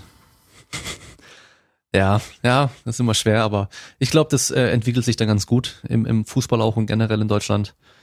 Ja, definitiv. Ja, also es ist, es ist so, dass die Athletik immer größeren Stellenwert einnimmt und du siehst auch, dass die Leute mittlerweile anders trainieren. Also es geht immer mehr hin. Ich glaube, dass auch ja, das Internet und auch die Möglichkeiten, die du hast, zum Beispiel gerade im amerikanischen Sport zu schauen, äh, wie trainieren die, dass du dann hier viel, viel mitnimmst und viele Trainer das dann auch den, den Teams dann so vermitteln. Ja. Und, und, und das muss man da sagen, auch die, die Jungs selbst sehen es ja auch dann, die gucken sich dann, was sich LeBron James an, äh, was der für Übungen macht und sehen dann halt mal, okay, der hat halt mal 150 Kilo Kniebeuge und äh, trainiert damit und dann kriegen sie auch ein Gefühl dafür, okay, was, was arbeiten die wirklich? Oder halt im Fußball Cristiano Ronaldo, das große Vorbild von allen. Ja. Sie sehen halt, der macht was dafür und das erleichtert es dann auch unsere Arbeit ein bisschen. Ja, und selbst wenn es nur das Aussehen ist, der hat ein bisschen Muskeln Ja. mehr als der andere Fußballer, Genau. vielleicht hat ein Sixpack, hat muskulösere Genau. Beine und das wollen sie dann vielleicht auch haben, damit sie so aussehen. Ja, wie ja, der. ja, ja, genau. Aber das kriegen sie auch nur durch Krafttraining. Das ist der schöne Fall auch positiv ist. Definitiv. Ja, klar, Ja, das, ist immer, das ist der Klassiker, das ist der schöne Nebeneffekt, dass du sagst, ja, hey, du siehst doch noch gut aus und die, die du Ja. eh so gut findest in deiner Klasse, die steht bestimmt auch drauf. War höchstwahrscheinlich, ja. Aber gut, äh, wenn du Profi wirst, dann steht es auch noch aufs Geld wahrscheinlich. Das ist sowieso auch nochmal, das ist auch nochmal ein positiver Nebeneffekt. Das ist ja das Gute daran. Dann kannst du dich nicht mehr retten, wahrscheinlich. Ja, wahrscheinlich nicht, nee. Da reicht's dann Ja. zu wissen, hey, der ist Profifußballer und das Genau. äh, ist schon mal ein schöner Bonus für die meisten dann. Ja, jetzt noch ein bisschen kritisch hier werden hör, mit den Mädels. Ja. Aber ja, da hört man ja auch immer wieder Stories. Ähm, apropos Mädels, bei Mhm. euch sind's nur Jungs, oder? Oder habt ihr auch Mädels? Ja, ich habe tatsächlich jetzt dieses Jahr bei mir das allererste Mal ein Mädel dabei. Okay. Das heißt, die dürfen bis zu U15 dürfen die äh, quasi gemischt spielen Mhm. und ab dann sind das separate Mannschaften. Und wir haben jetzt ein, ein Mädel dabei, die, die sehr, sehr gut ist in der U15 bei uns, die auch noch sehr gut mithalten kann oder auch eine gute Rolle spielt in Mhm. dem, in dem Jahr, in dem Jahrgangsbereich. Ja. Gut, ab dann wird es irgendwann dann schwer werden, wenn dann die Jungs richtig Genau, ja. zweite pubertäre Phase kommen und dann halt richtig Ja. nochmal einen Schub bekommen, dann wird's wahrscheinlich dann schwer mit dem Mithalten. Ja, also Aber- du siehst jetzt schon so ein bisschen bei den Ergebnissen dann in Sprinttests oder Sprungtests. Ähm, letztes Jahr ist alles noch easy und quasi ab dem Jahr, da merkst du dann, da geht dann die Schere auf. Also dass die Jungs einfach hormonell, dass sich was tut und dass sie dann eine Entwicklung haben, bei denen die Mädels einfach nicht mehr mithalten können, dann oft in dem Alter. Ja. Aber technisch ist da kein, kein Unterschied zu erkennen. Vielleicht eher sogar, dass der Damen-Mädchen-Fußball dann in dem Alter auch besser ist. Ja, kann gut sein. Ähm, Diagnostik macht er dann wahrscheinlich Krafttests, ähm, Sprung- und Sprinttests, oder? Ähm, also wir haben im Ausdauerbereich einen Laktattest. Ähm, Klar, klar Spiro, auch Sp ja, Spiroergometrie vielleicht noch besser, aber natürlich auch das, was ich wieder gesagt habe, organisationstechnisch dann bei 100 Spielern im ganzen Nachwuchsbereich nicht umsetzbar, der dann als Laktattest quasi drei bis viermal im Jahr durchgeführt wird. Im ähm, Schnelligkeitsbereich haben wir einen Linearsprint über 30, also 15 und 30 Meter, den wir messen. Einen Richtungswechselsprint, wo wir einfach noch ein bisschen, ja, die Agilität, Wendigkeit mit abprüfen wollen, nicht nur die geradlinige Sprintfähigkeit. Beim Sprungtest haben wir einen Counter Movement Jump, Drop Jump, äh, Squat Jump, wo wir dann einzelne Werte erheben. Da bin ich aber so ein bisschen kritisch, weil ich glaube, der ist sehr, sehr koordinativ anspruchsvoll und die Ergebnisse wirklich dann in die Praxis umzusetzen, kann schwierig sein. Also wenn du ein sehr gutes Ergebnis hast, gerade beim Sprungtest, dann sagst du, okay, damit kannst du arbeiten. Wenn du aber ein schlechtes Ergebnis hast, musst du erstmal schauen, okay, wie hat er denn das Ganze ausgeführt und auch wie war die Einweisung. Ja. Gerade bei einem, gerade bei einem Drop Jump und so weiter. Ich hatte da, Ah, ja. ähm, ich glaube, was war das? War das fünfte Liga oder sechste Liga? Fünfte Liga, glaube ich. Äh, Fußballmannschaft, die ich getestet habe, beim Sprung auch. Mhm. Und ähm, da gab es einen, der war super schnell, der war auch äh, reaktiv und alles. Ja. Und der hat den Squat Jump nicht gekonnt. Der konnte Ja. nicht bei der Kraftmessplatte draufstehen. Also es, der, der Unterschied zwischen Counter Movement Jump und Squat Jump für die Zuhörer jetzt ist, Counter Movement Jump, da stehe ich aufrecht da, habe die Hände in den Seiten drin. Das heißt, wir machen ohne Armsprung in der Regel. Und dann kann ich ganz normal schnell runtergehen und wieder hochspringen. Das heißt, Schwung holen. Wie wenn ich Mhm. einen Ball werfen möchte. Ich habe den Ball, ich kann ausholen und dann werfen. Und der Squat Jump wäre, dass ich den Ball nach hinten nehme und dann ohne auszuholen einfach nur von hinten direkt dann loswerfe. Das heißt, beim Squat Jump gehe ich runter in eine tiefe Kniebeuge, ich warte, dass ich keinen Schwung nehmen kann und jede Mhm. Bewegung, die ab dann kommt, ist nur nach oben gerichtet. Also gar nicht mehr selbst mit dem Kopf oder der Brust kurz runtergehen oder sowas, sondern direkt nur nach oben springen. Und das hat er nicht hinbekommen. Wir hatten, glaube ich, 35 Sprünge gemacht, bis der mal drei gültige hatte. Hat er immer er es nicht geschafft also hat. immer eine, Einleitbewegung gemacht. Der hat immer ausgeholt. Ich meine, Ja. als Sportler ist ja auch normal. ja, ja. Es ist ja auch normal. Du willst, willst immer ausholen, weil du halt danach höher springen kannst.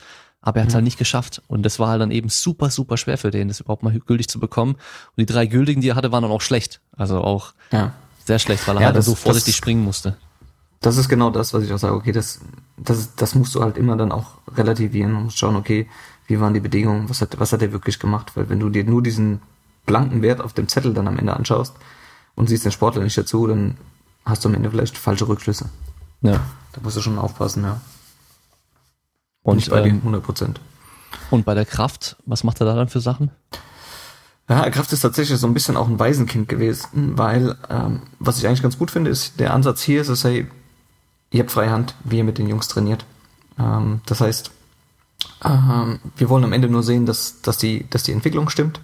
Was ihr dann macht, ist egal. Im, im Anführungszeichen egal. Und ähm, bei dem Krafttest ist dann so, ich mache dann für mich immer, je nachdem, welche Periodisierung halt gerade ansteht, 5 Repetition Max Test oder ein 8 Repetition Max Test von den Übungen, die wir dann tatsächlich auch ausführen. Ich glaube, das nennt sich ILB-Methode, glaube ich, war das irgendwie dann mal. ILB? Ja. Habe ich sogar mal gelernt in der Fitnesstrainer B-Lizenz. Ja, genau da, genau da. Damit haben wir es dann, damit haben wir eigentlich auch ganz gute Erfahrungen gesammelt, weil dann tatsächlich die Jungs das in den Übungen ähm, ihr jeweiliges Repetition Max machen sollen, weil ja. ich muss ehrlich sagen, für ein One Repetition Max, puh, da habe ich noch ein bisschen kalte Füße, wenn äh, also diejenigen mit wenig Erfahrung dann eine richtig schwere Kniebeuge machen sollen und du halt 20 Jungs hast und nicht jeden ideal coachen kannst. Dass wir gesagt haben, okay, dann macht es tatsächlich mehr Sinn, wenn wir das sich immer einen Five Repetition Max Test machen. Und je nachdem, in welcher Phase wir dann sind, machen wir halt diesen Test, arbeiten dann die kommenden Wochen mit einem, mit einem gesteigerten Prozentsatz äh, und passen das dann halt wieder an, machen wieder einen Ausgangstest äh, und schauen dann, hat sich, hat sich was getan oder hat sich nichts getan. Mhm. Und so arbeiten wir uns dann quasi von, von Zyklus zu Zyklus. Aber was du da machst, ob du überhaupt einen Test machst, das bleibt dann tatsächlich dir dann als Trainer, Trainer überlassen. Aber ja. ich will halt, dass sie tatsächlich eine Progression drin haben und dass sie auch vernünftig trainieren. Also, dass es auch systematisch ist und nicht, dass sie einfach das Gewicht nehmen, das halt da liegt. Also heute liegt da 40 Kilo und nächste Woche liegen da 45 Kilo. Okay, machst halt so. Ja. Nee, soll schon, soll schon mit, mit Sinn und Verstand sein, ja. Also das Gute bei der Kraft ist ja, das ähm, schwankt ja in der Regel gar nicht so arg von, ja. von Tag zu Tag oder Woche zu Woche, ja. gerade wenn es als Zusatz zu einer Sportart ist. Das heißt, wenn ich heute ja. 100 Kilo einmal drücken kann, dann kann ich das nächste Woche wahrscheinlich auch. Mhm. Und nicht heute 100 oder nächste Woche 90 oder so wie bei einem Kraftsportler, der halt dann durchs Krafttraining einfach nochmal viel mehr Veränderung drin hat. Das heißt, theoretisch weiß man ja aus dem Training raus auch schon, wie es läuft bei denen. Ja, also wenn die genau, halt aber, ja. fast ans Limit gehen, siehst du ja, okay, der, der schafft mittlerweile fünf Kilo mehr für acht Wiederholungen bei dem Satz als früher, als vor einem Monat noch oder so. Und ähm, ein One-RAM-Test, also wirklich eine Wiederholung maximal zu machen, wäre halt was anderes nochmal, wie wenn du mit fünf oder mit acht Wiederholungen trainierst. Ist nochmal was anderes. Ja, ja genau. Wie wenn du halt, ähm, ja, irgendwie 100 Meter Sprint testest, aber halt immer nur 20 Meter trainierst. Das ist halt einfach auch was anderes irgendwo. Ja. Genau das, genau das. Und wichtig ist halt auch mal, die Jungs haben ja oft dann gar keine Erfahrung, also die haben noch nie, die wissen gar nicht, was ihr, was ihr Maximum ist. Also die wissen nicht mal annähernd, was der Bereich ist. Ja. Und da musst du ja was finden, wo du, wo du sie langsam daran führst, ähm, ohne sie zu überlasten und äh, dass du trotzdem einen Wert hast, mit dem du dann auch im Training arbeiten kannst. Und deshalb hat sich für uns dann oder für mich dann eigentlich die Methode als die, die beste Methode in der Praxis rausgestellt, ähm, mit der wir dann auch eigentlich immer arbeiten. Mhm. Ja. Klar, beim, im Kraftbereich wäre es natürlich schön, wenn du halt gerade mal ähm, nach Verletzungen so mit einem Isokineten vielleicht auch mal was abtesten kannst und so weiter, wo wir auch die Möglichkeit haben, aber halt nicht, nicht regelmäßig. Aber das wäre halt ja. auch eine, ganz interessant zu sehen, okay, wie ist da die Entwicklung, Entschuldigung, gewesen. Ja, genau. Wobei man da ja dann ganz gut vom gesunden Bein ausgehen kann und dann halt ja. vergleichen kann, dass man da auf ein ähnliches ja. Level wieder kommt, so. Ähm, genau, aber wenn du halt das, wenn du es halt aber nur testest, wenn du verletzt bist und keinen keinen vorherigen Wert hast, ja. bist du ja auch schon wieder so, fischst du ja auch schon wieder so ein bisschen drüben, hey, wo, wo kommt der eigentlich her? Also klar kannst du das gesunde Bein nehmen, aber vielleicht verletzt, verletzt das schwache Bein schon immer schwer. Das ist halt. Ja. Klar. Die, die Sache. Das ist immer so ein Problem. Aber wenn du so viele Leute hast, dann ist es auch fast nicht möglich, dann auch ja, da noch deshalb. in dem Alter und auf dem Level oder auf dem Niveau ich meine, klar, die Profis, da wird wahrscheinlich schon auch mehr gemacht. Also klar, dann, dann wird einfach auch getestet. Das, ja. Da ist Geld da da ist die Zeit da, das ja. Personal ist da. Ähm, aber eben die Kids, wenn die halt dann eh nur zweimal die Woche dann zu euch ins Training kommen können für die Athletik, dann einen Tag komplett wegfallen lassen, wenn wir dann Isokineten testen wollen, ist ja auch blöd. Genau. Das ist eine verschwendete Trainingseinheit. Das ist, das ist halt genau das, was ich am Anfang gesagt habe. Du musst halt in dem Bereich immer abschätzen, okay, was, was, was wäre jetzt die absolut beste Möglichkeit, die du hast und was ist umsetzbar? Und da ja. musst du halt manchmal vielleicht ein paar, paar Abstriche machen, aber es bringt ja nichts, wenn du versuchst, den Goldstandard durchzudrücken, aber es funktioniert einfach nicht. Hm. Ja. Wie macht es denn, wenn ihr ein wichtiges Spiel habt? Jetzt mhm. zum Beispiel, wir haben jetzt heute Montag und am Samstag ist ein super wichtiges Spiel, Pizza. wo alle topfit sein müssen. Nee, jetzt äh, beispielhaft. Ja. Achso, achso, achso, das meinst du. Okay, okay, okay, okay. Und Samstag wäre jetzt ein Spiel, mhm. gerade jetzt nur in dem Alter. Was, ja. was macht er dann mit denen? Also bei uns ist es dann so, wenn wir, äh, ich mach's mal so, dass wir Samstag spielen, okay? Oder Mhm. hast du Samstag gesagt oder Genau, Sonntag? ja. Okay. Dass wir Samstag gespielt haben, dann, dann fange ich mal mit dem Samstag, also mit dem Sonntag quasi vor dem Montag an, quasi nach unserem letzten Spiel. Okay. Das ist immer so, dass die Jungs dann da regenerativ für sich selbst arbeiten. Das heißt, wir haben über die, über die Leistungsdiagnostik haben wir Werte einfach rausgefunden für ihre Regenerations, Regenerationsläufe, die sie dann auch einfach ganz normal daheim abbilden können. Wenn sie jetzt zum Beispiel einen hohen Belastungsumfang die Woche vorher hatten, sage ich auch ruhig mal, hey, geht mal aufs Rad, dass ihr einfach ein bisschen gelenkschonender arbeitet ähm, und fahrt euch 30, 35, für 20, 25 Minuten locker aus und macht für euch selbst nochmal ein Mobilisationsprogramm. Ähm, oft auch unter dem Aspekt, hey, was tut euch gut? Wenn es dir, wenn's dir gut tut, äh, dich eine Stunde zu dehnen, dann dehnen halt eine Stunde. Wenn es dir gut tut, 20 Minuten an der Blackroll zu arbeiten, dann arbeite halt an der Blackroll. Ähm, mach auf jeden Fall dieses Regenerationsprogramm und dann das, was, was für dich funktioniert. Dann ist es so, dass die Jungs dann montags quasi wieder zu uns kommen, das heißt, unsere Trainingswoche beginnt. Und da ist es dann so, dass wir sagen, okay, wir wollen an dem Tag fußballerisch einen relativ klassischen Fokus haben. Da ist dann viel, es wird viel Taktik abgebildet, viel Technikform und so weiter, halt noch keine hohe Intensität. Und nach dem Training kommen sie zu mir. Nach dem Training sind sie dann ungefähr eine Stunde dann bei mir und wir machen da im Prinzip unser, ja, ich würde mal sagen, unser Oberkörperkrafttraining. Das wir dann da abbilden, eine Stunde. Dann sind sie um acht fertig, kommen am Dienstag wieder. Dienstag ist es so, dass wir auf dem, also die Jungs sind immer, muss man sagen, eine Stunde vorher schon im Kraftraum und mobilisieren sich und machen Aktivierung. Dann ist es so, dass wir Dienstag 17 Uhr, sage ich jetzt mal, ähm, auf dem Platz beginnen mit einer Schnelligkeitseinheit. Und da haben wir auch viel ausprobiert und für uns funktioniert es tatsächlich am besten, wenn wir Schnelligkeit trainieren. Und da musste ich erst auch mal ein bisschen kämpfen, äh, ohne Ball. Weil oft ist es so, dass Fußballer sagen, okay, ähm, wir wollen alles mit Ball machen. Und ich verfolge so ein bisschen den Ansatz, ich sage, ja, das ist, das ist gut, gerne mit Ball, alles, was wir machen können, mit Ball abbilden. Aber wenn wir Schnelligkeit trainieren und an unsere maximale Intensität wollen, sorry, dann, dann, dann stört meistens der Ball. Weil sobald ich den Ball am Fuß habe, komme ich nicht mehr auf mein maximales Tempo und dann lasse ich ihn, dann, dann lasse ich ihn lieber weg und trainiere dann Schnelligkeit lieber relativ klassisch. Ja, und vor allem, ich meine, nicht jeder Spieler hat ja durchgehend den Ball vor sich. Das hat der einspielenden Ja. Ball in der Regel. Ja, du kannst ja, ja, du kannst ja theoretisch kannst ja, kannst ja also halt Spielformen oder Trainingsformen wählen, wo jeder einen Ball hat und äh, Ja, verbindest das mit mit mit Läufen im hohen Tempo. aber wenn du es jetzt halt Aber mit dem dann- Spiel vergleichst, dann ja, Ja, genau, Freilaufen, solche Geschichten zum Ball hinlaufen, das ist ja alles ohne Ball. Ja, sehr sehr sehr vieles und vor allen Dingen aber dein Laufbild ändert sich ja, sobald der Ball dabei ist. Ja. Und wenn ich aber wirklich ein maximales Schnelligkeitstraining mache, ey, dann trainiere ich halt diese 40 Minuten von mir ist auch ein bisschen wie ein Sprinter und Ja. lass den Ball halt mal weg. Und dann ist es halt wichtig, weil der Ball dann ja wieder dabei sein soll, dass wir Dienstag dann auch im Fußballtraining, was ich vorhin auch schon gesagt habe, so den Fokus auch auf ein Schnelligkeitstraining legen. Ähm, dass da dann intensiv und schnellkräftig gearbeitet wird im, mit Ball, mit, im Fußball. Und das ist dann meistens eine relativ kurze Einheit. Alles in allem, weil halt die Intensität hoch ist. Ähm, Tag danach, den Mittwoch, machen wir es so, das ist dann unser Hauptumfangstag. Dass wir versuchen, die Kilometer, die wir im Spiel abbilden wollen, dass wir die auch mindestens an dem Mittwoch im Training abbilden. Das heißt, wenn wir jetzt im Durchschnitt unsere Jungs 8,5 Kilometer laufen, dass wir dann mindestens 8,5 Kilometer auch im Training in einer Einheit abbilden. Ich habe sogar lieber, wenn es ein bisschen mehr ist, also wenn es so ein Überdistanz äh, sammeln ist von Kilometern. Weil ich sage, okay, wenn du immer nur 6 Kilometer trainierst, wie soll dein Körper auf 8,5, auf 9, auf 9,5 Kilometer vorbereitet sein? Wir müssen auch mal die hohen Belastungen im Training tolerieren, damit wir dann auch ordentlich trainieren können und die Belastungsverträglichkeit auch langfristig haben. Dann ist es so, dass der Donnerstag frei ist. Ähm, da die Jungs dann auch wirklich komplett frei, da sollen sie einfach gar nichts mehr machen. Freitag ist dann Abschlusstraining. Da ist dann athletisch nur so ein, ja, eine kurze Aktivierung auf dem Platz. Da mit kurzen Antritten. Ähm, das Training geht meistens so 70, 75, 80 Minuten. Und am Samstag ist dann, klar, wieder, wieder das Spiel. Und dann gibt's natürlich noch individuelle Maßnahmen, die in der Woche dann eingestreut sind. Für den einen oder anderen vielleicht noch äh, ein zusätzliches Beweglichkeitsprogramm, der andere ein Hypertrophieprogramm, etc., etc., etc. Was denn da halt dann noch reinkommt. Und halt auch mit der Gesamtsituation der Jungs auch verträglich ist. Ja.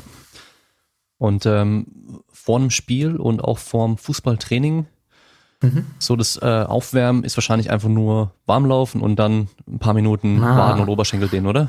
So wie früher ja, auch. so wie früher auch. Nee, das ist, das ist tatsächlich schon deutlich, deutlich weiter. Also die Jungs, wie gesagt, weil ich habe, mit aktivieren und mobilisieren, die ähm, arbeiten dann schon selbstständig ihren, ihren individuellen Plan ab. Das ist auch das, was wir vorhin gar nicht angesprochen haben, auch bei der Leistungsdiagnostik.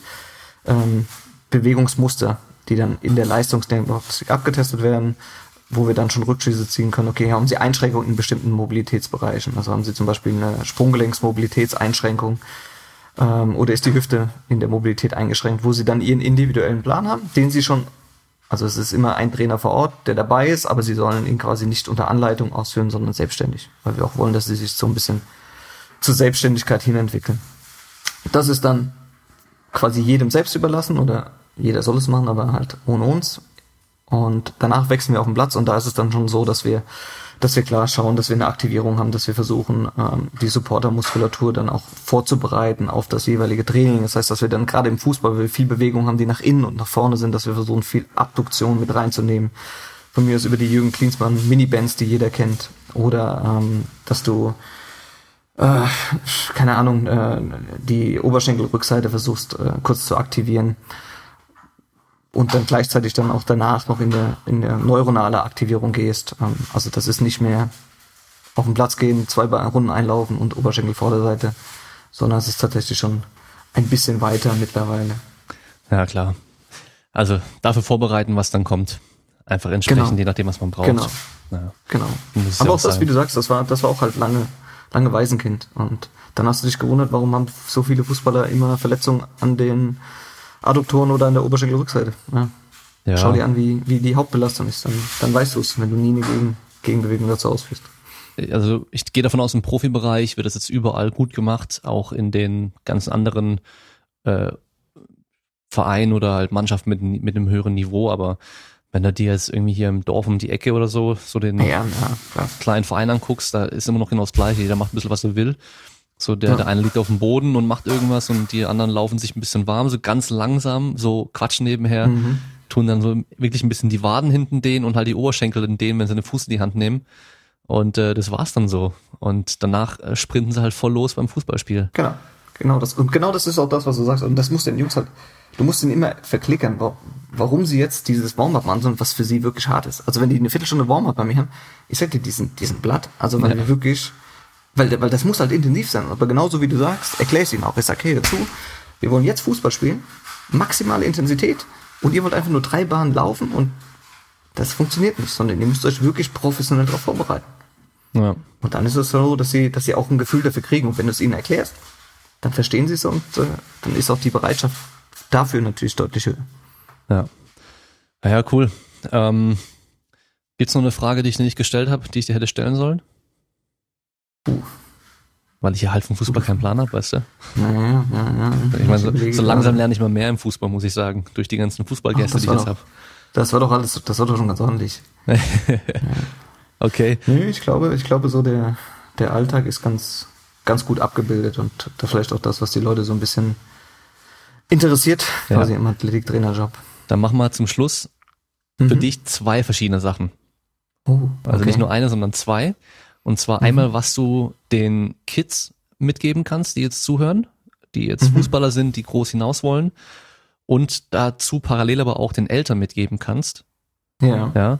Und dann auf der anderen Seite noch, was du den Athletiktrainern in Spee mitgeben kannst. Also die, die das werden wollen, die vielleicht gerade auch im Studieren sind, die jetzt gerade im Informieren sind oder auch schon, mhm. weil sie im kleinen Verein arbeiten, aber die halt auch in großen Verein kommen wollen und halt richtig im Fußball arbeiten wollen. Also einfach so diese zwei okay. großen Punkte, was du denen als Tipp mitgeben kannst. Okay, dann fange ich glaube ich mal mit den Kids an. Mhm. Ähm, also was ich den Kids immer bei mir versuche mit auf, zu, auf den Weg zu geben, ist halte die Augen offen. Schau, was was machen andere? Was machen andere in anderen Sportarten? Und versuche es auch relativ einfach zu halten. Du willst schneller werden, das, was ich vorhin gesagt habe, dann, dann schau dir an, wie trainiert der Schulfreund von dir, der ein Sprinter ist du willst stärker werden, dann schau dir an, okay, wie trainieren die Jungs im, im, im, im Kraftbereich. Sei, sei offen dafür und mach dir bitte immer Gedanken, warum machst du was? Also warum sollst du das gerade durchführen? Mach es nicht einfach, weil es dir gesagt wurde und du verstehst es nicht. Und wenn du es nicht verstehst, dann frag nach. Weil es muss einen Sinn ergeben. Es darf kein, es darf kein Zeitvertreib sein, sondern wenn du es machst, dann mach es richtig und mach's aus Überzeugung. Mach's nicht Larifare. Wenn du Larifare machst, ey, dann, dann geh halt eine Runde Fortnite zocken. Ähm, und komm wieder, wenn du 100% fokussiert bist und Bock drauf hast. Weil dann bringt's dir, dann bringt's dir tatsächlich am meisten. Und den Eltern kann man, glaube ich, sagen, hey, ähm, die Kids sind in guten Händen. Ähm, ich glaube, die, gerade im Nachwuchsleistungsbereich, die Leute, die dort arbeiten, sind so gut ausgebildet, dass ihr keine Sorgen haben müsst, dass die überlastet werden oder unterlastet werden und dass man schon weiß, was man macht und dass es immer darauf angelegt ist, die Entwicklung langfristig im, im, im Blick zu haben. Dass es nicht darum geht, jetzt kurzfristig das Wochenendspiel zu gewinnen, sondern es geht um die, die langfristige Entwicklung und gerade im Jugendbereich, hey, es ist nicht die Weltmeisterschaft. Es ist immer noch Jugendfußball, es sind immer noch Kinder. Lass sie Spaß haben, verbiete ihnen nicht so viel, schrei sie nicht an, wenn was nicht funktioniert. Sie sollen Fehler machen. Sie sollen nicht 200 Mal die gleichen Fehler machen, dann kannst du vielleicht ein bisschen genervt sein, aber es gehört dazu, dass sie sich entwickeln. Sie sollen Fehler machen dürfen und schafft ihnen ein Umfeld, in dem sie auch gerne Fehler machen und daraus lernen. Das vielleicht so, so an die Eltern. Jetzt habe ich die dritte Frage vergessen. Für die Trainer, für Athletiktrainer. Ah, für die Trainer. Puh. Ja, also ich glaube tatsächlich, so wie du es am Anfang gesagt hast, es ist immer noch viel Vitamin B. Ähm, ich glaube, oder was heißt ich glaube, was hundertprozentig die Basis für alles ist, ist eine, eine gute Ausbildung. Dass du ein Fachwissen hast ähm, und dass du aber auch dazu in der Lage bist, dieses Fachwissen in die Praxis umzusetzen.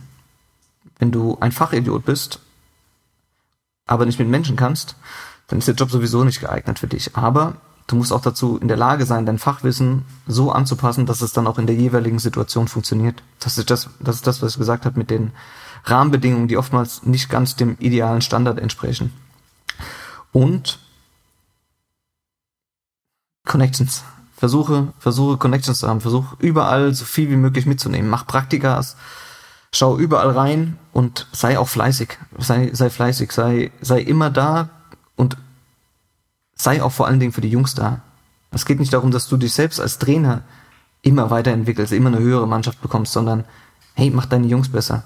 Versuch ihnen den Traum zu verwirklichen. Und wenn du dazu in der Lage bist, und das, ich habe das jetzt bei ein paar Jungs schon gesehen, das ist ein geiles Gefühl. Also wenn du dann die Jungs hast, die mit 16 bei dir waren und der macht sein erstes Bundesligaspiel, ey, dann sitzt du vom Fernseher, hast äh, fast Tränen in den Augen, weil du sagst, man, geil, geil, man, er hat's geschafft, er hat sein erstes Bundesligaspiel gemacht, der spielt jetzt hier vor 32.000 Leuten überragend. Ja, und deshalb bleib offen, ähm, geh so viel mit, wie du kannst und ja, äh, hab Connections.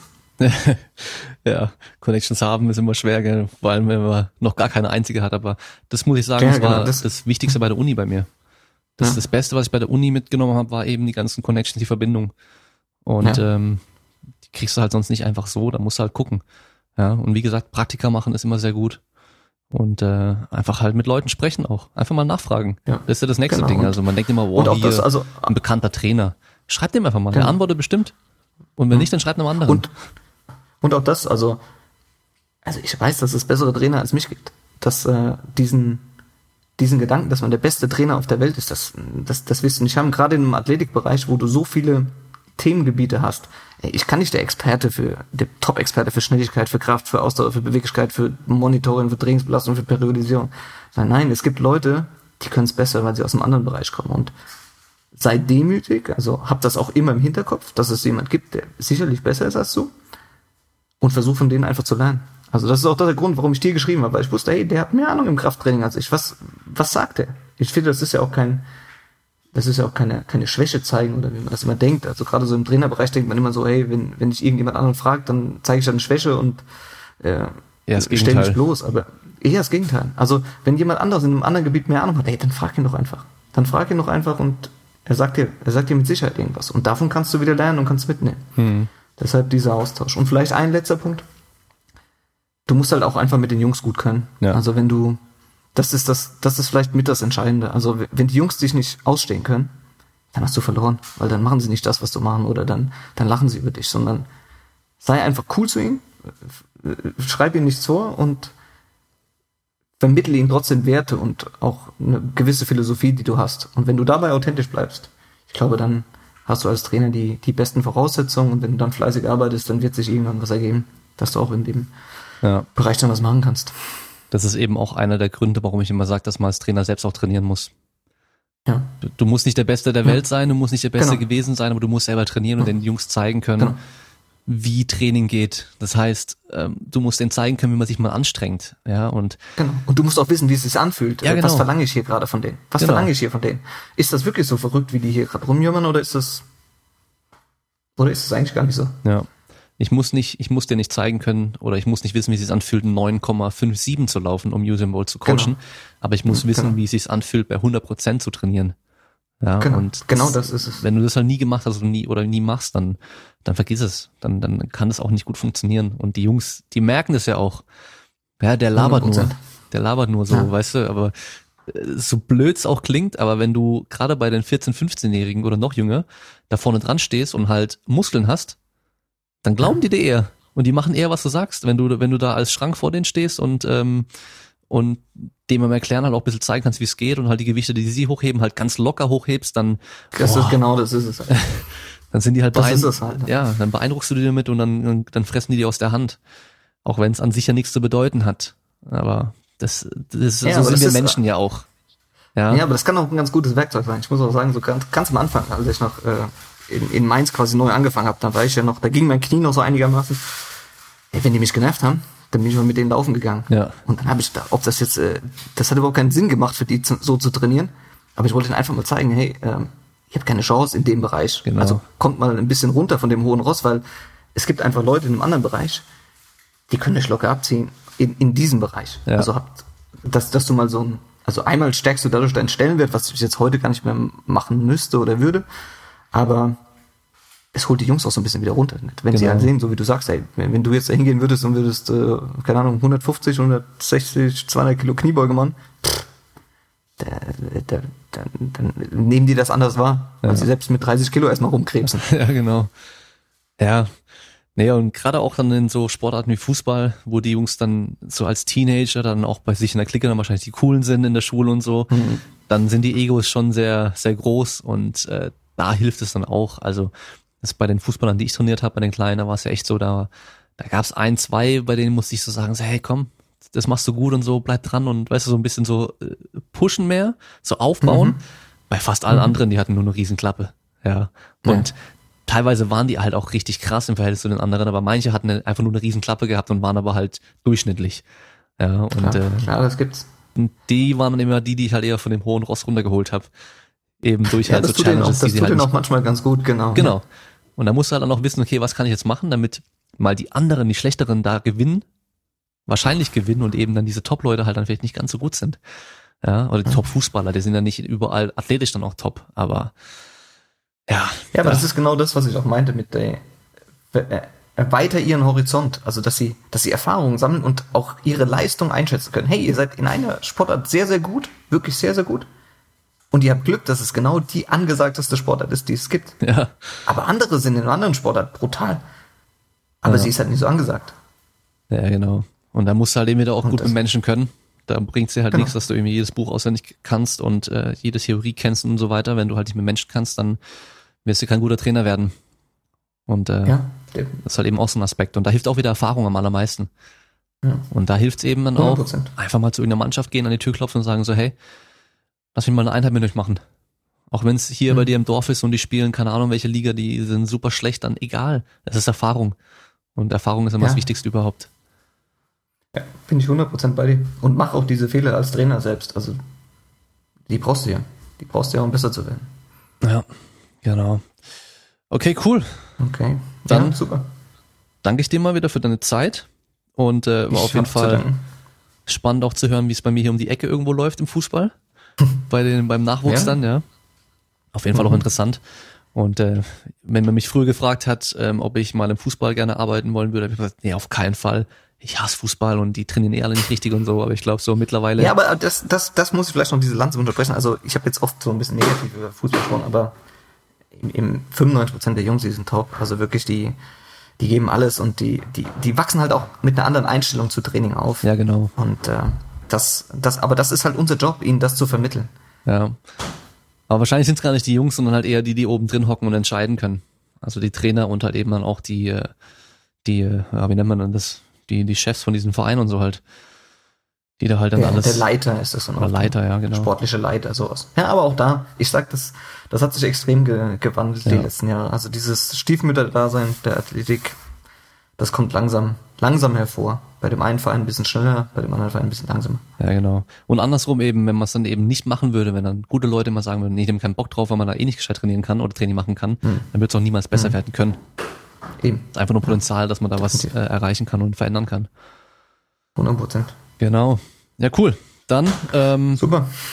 ich glaube, wie war es bei dir bei Instagram? Bist du privat, kann das sein?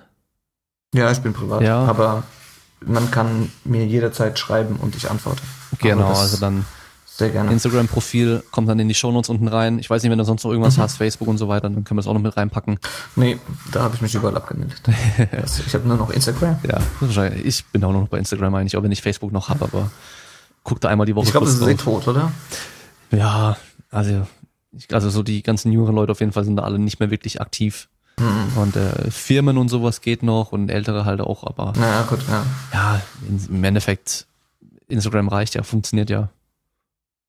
100 Prozent. Ach, ich glaube sogar die, also hier die, die Kids und so, die sind schon irgendwo anders wieder, da komme ich schon gar nicht mehr mit. Äh, ich glaube, Snapchat ist bei den Jüngeren immer noch so. Ja, und noch irgendwas anderes, irgendwas mit T, Tick, ach, was TikTok. TikTok, ja, irgendwie so. Ja, das ist sowas wie, ähm, aber wie hieß denn das, ähm, Vine damals, wo man diese kurzen Videos hatte? Was doch, Okay, glaube ich, ich von, nicht. wo dann Twitter auch noch sechs Sekunden Videos rausgebracht hat oder so. Da gab's Videos, die waren sieben Sekunden lang oder sowas, glaube ich. Das haben sie Aha. dann irgendwann mal einfach zugemacht, so, als es richtig groß war.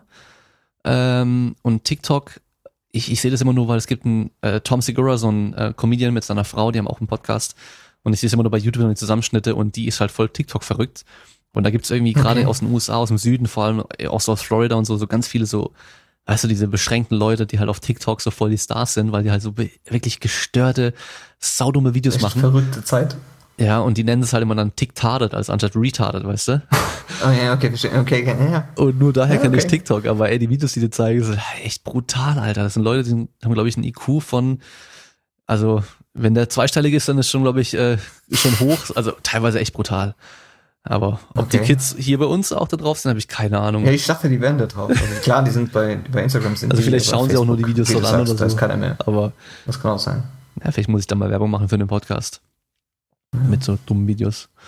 Nee, lieber nicht. Ja, wenn es zieht. Ja, Mann. Okay, ja, cool. Okay, cool. Dann äh, sind wir am Ende für heute und wir hören uns beim nächsten Mal. Ciao. Danke, dass ich hier sein durfte. Ciao, ciao.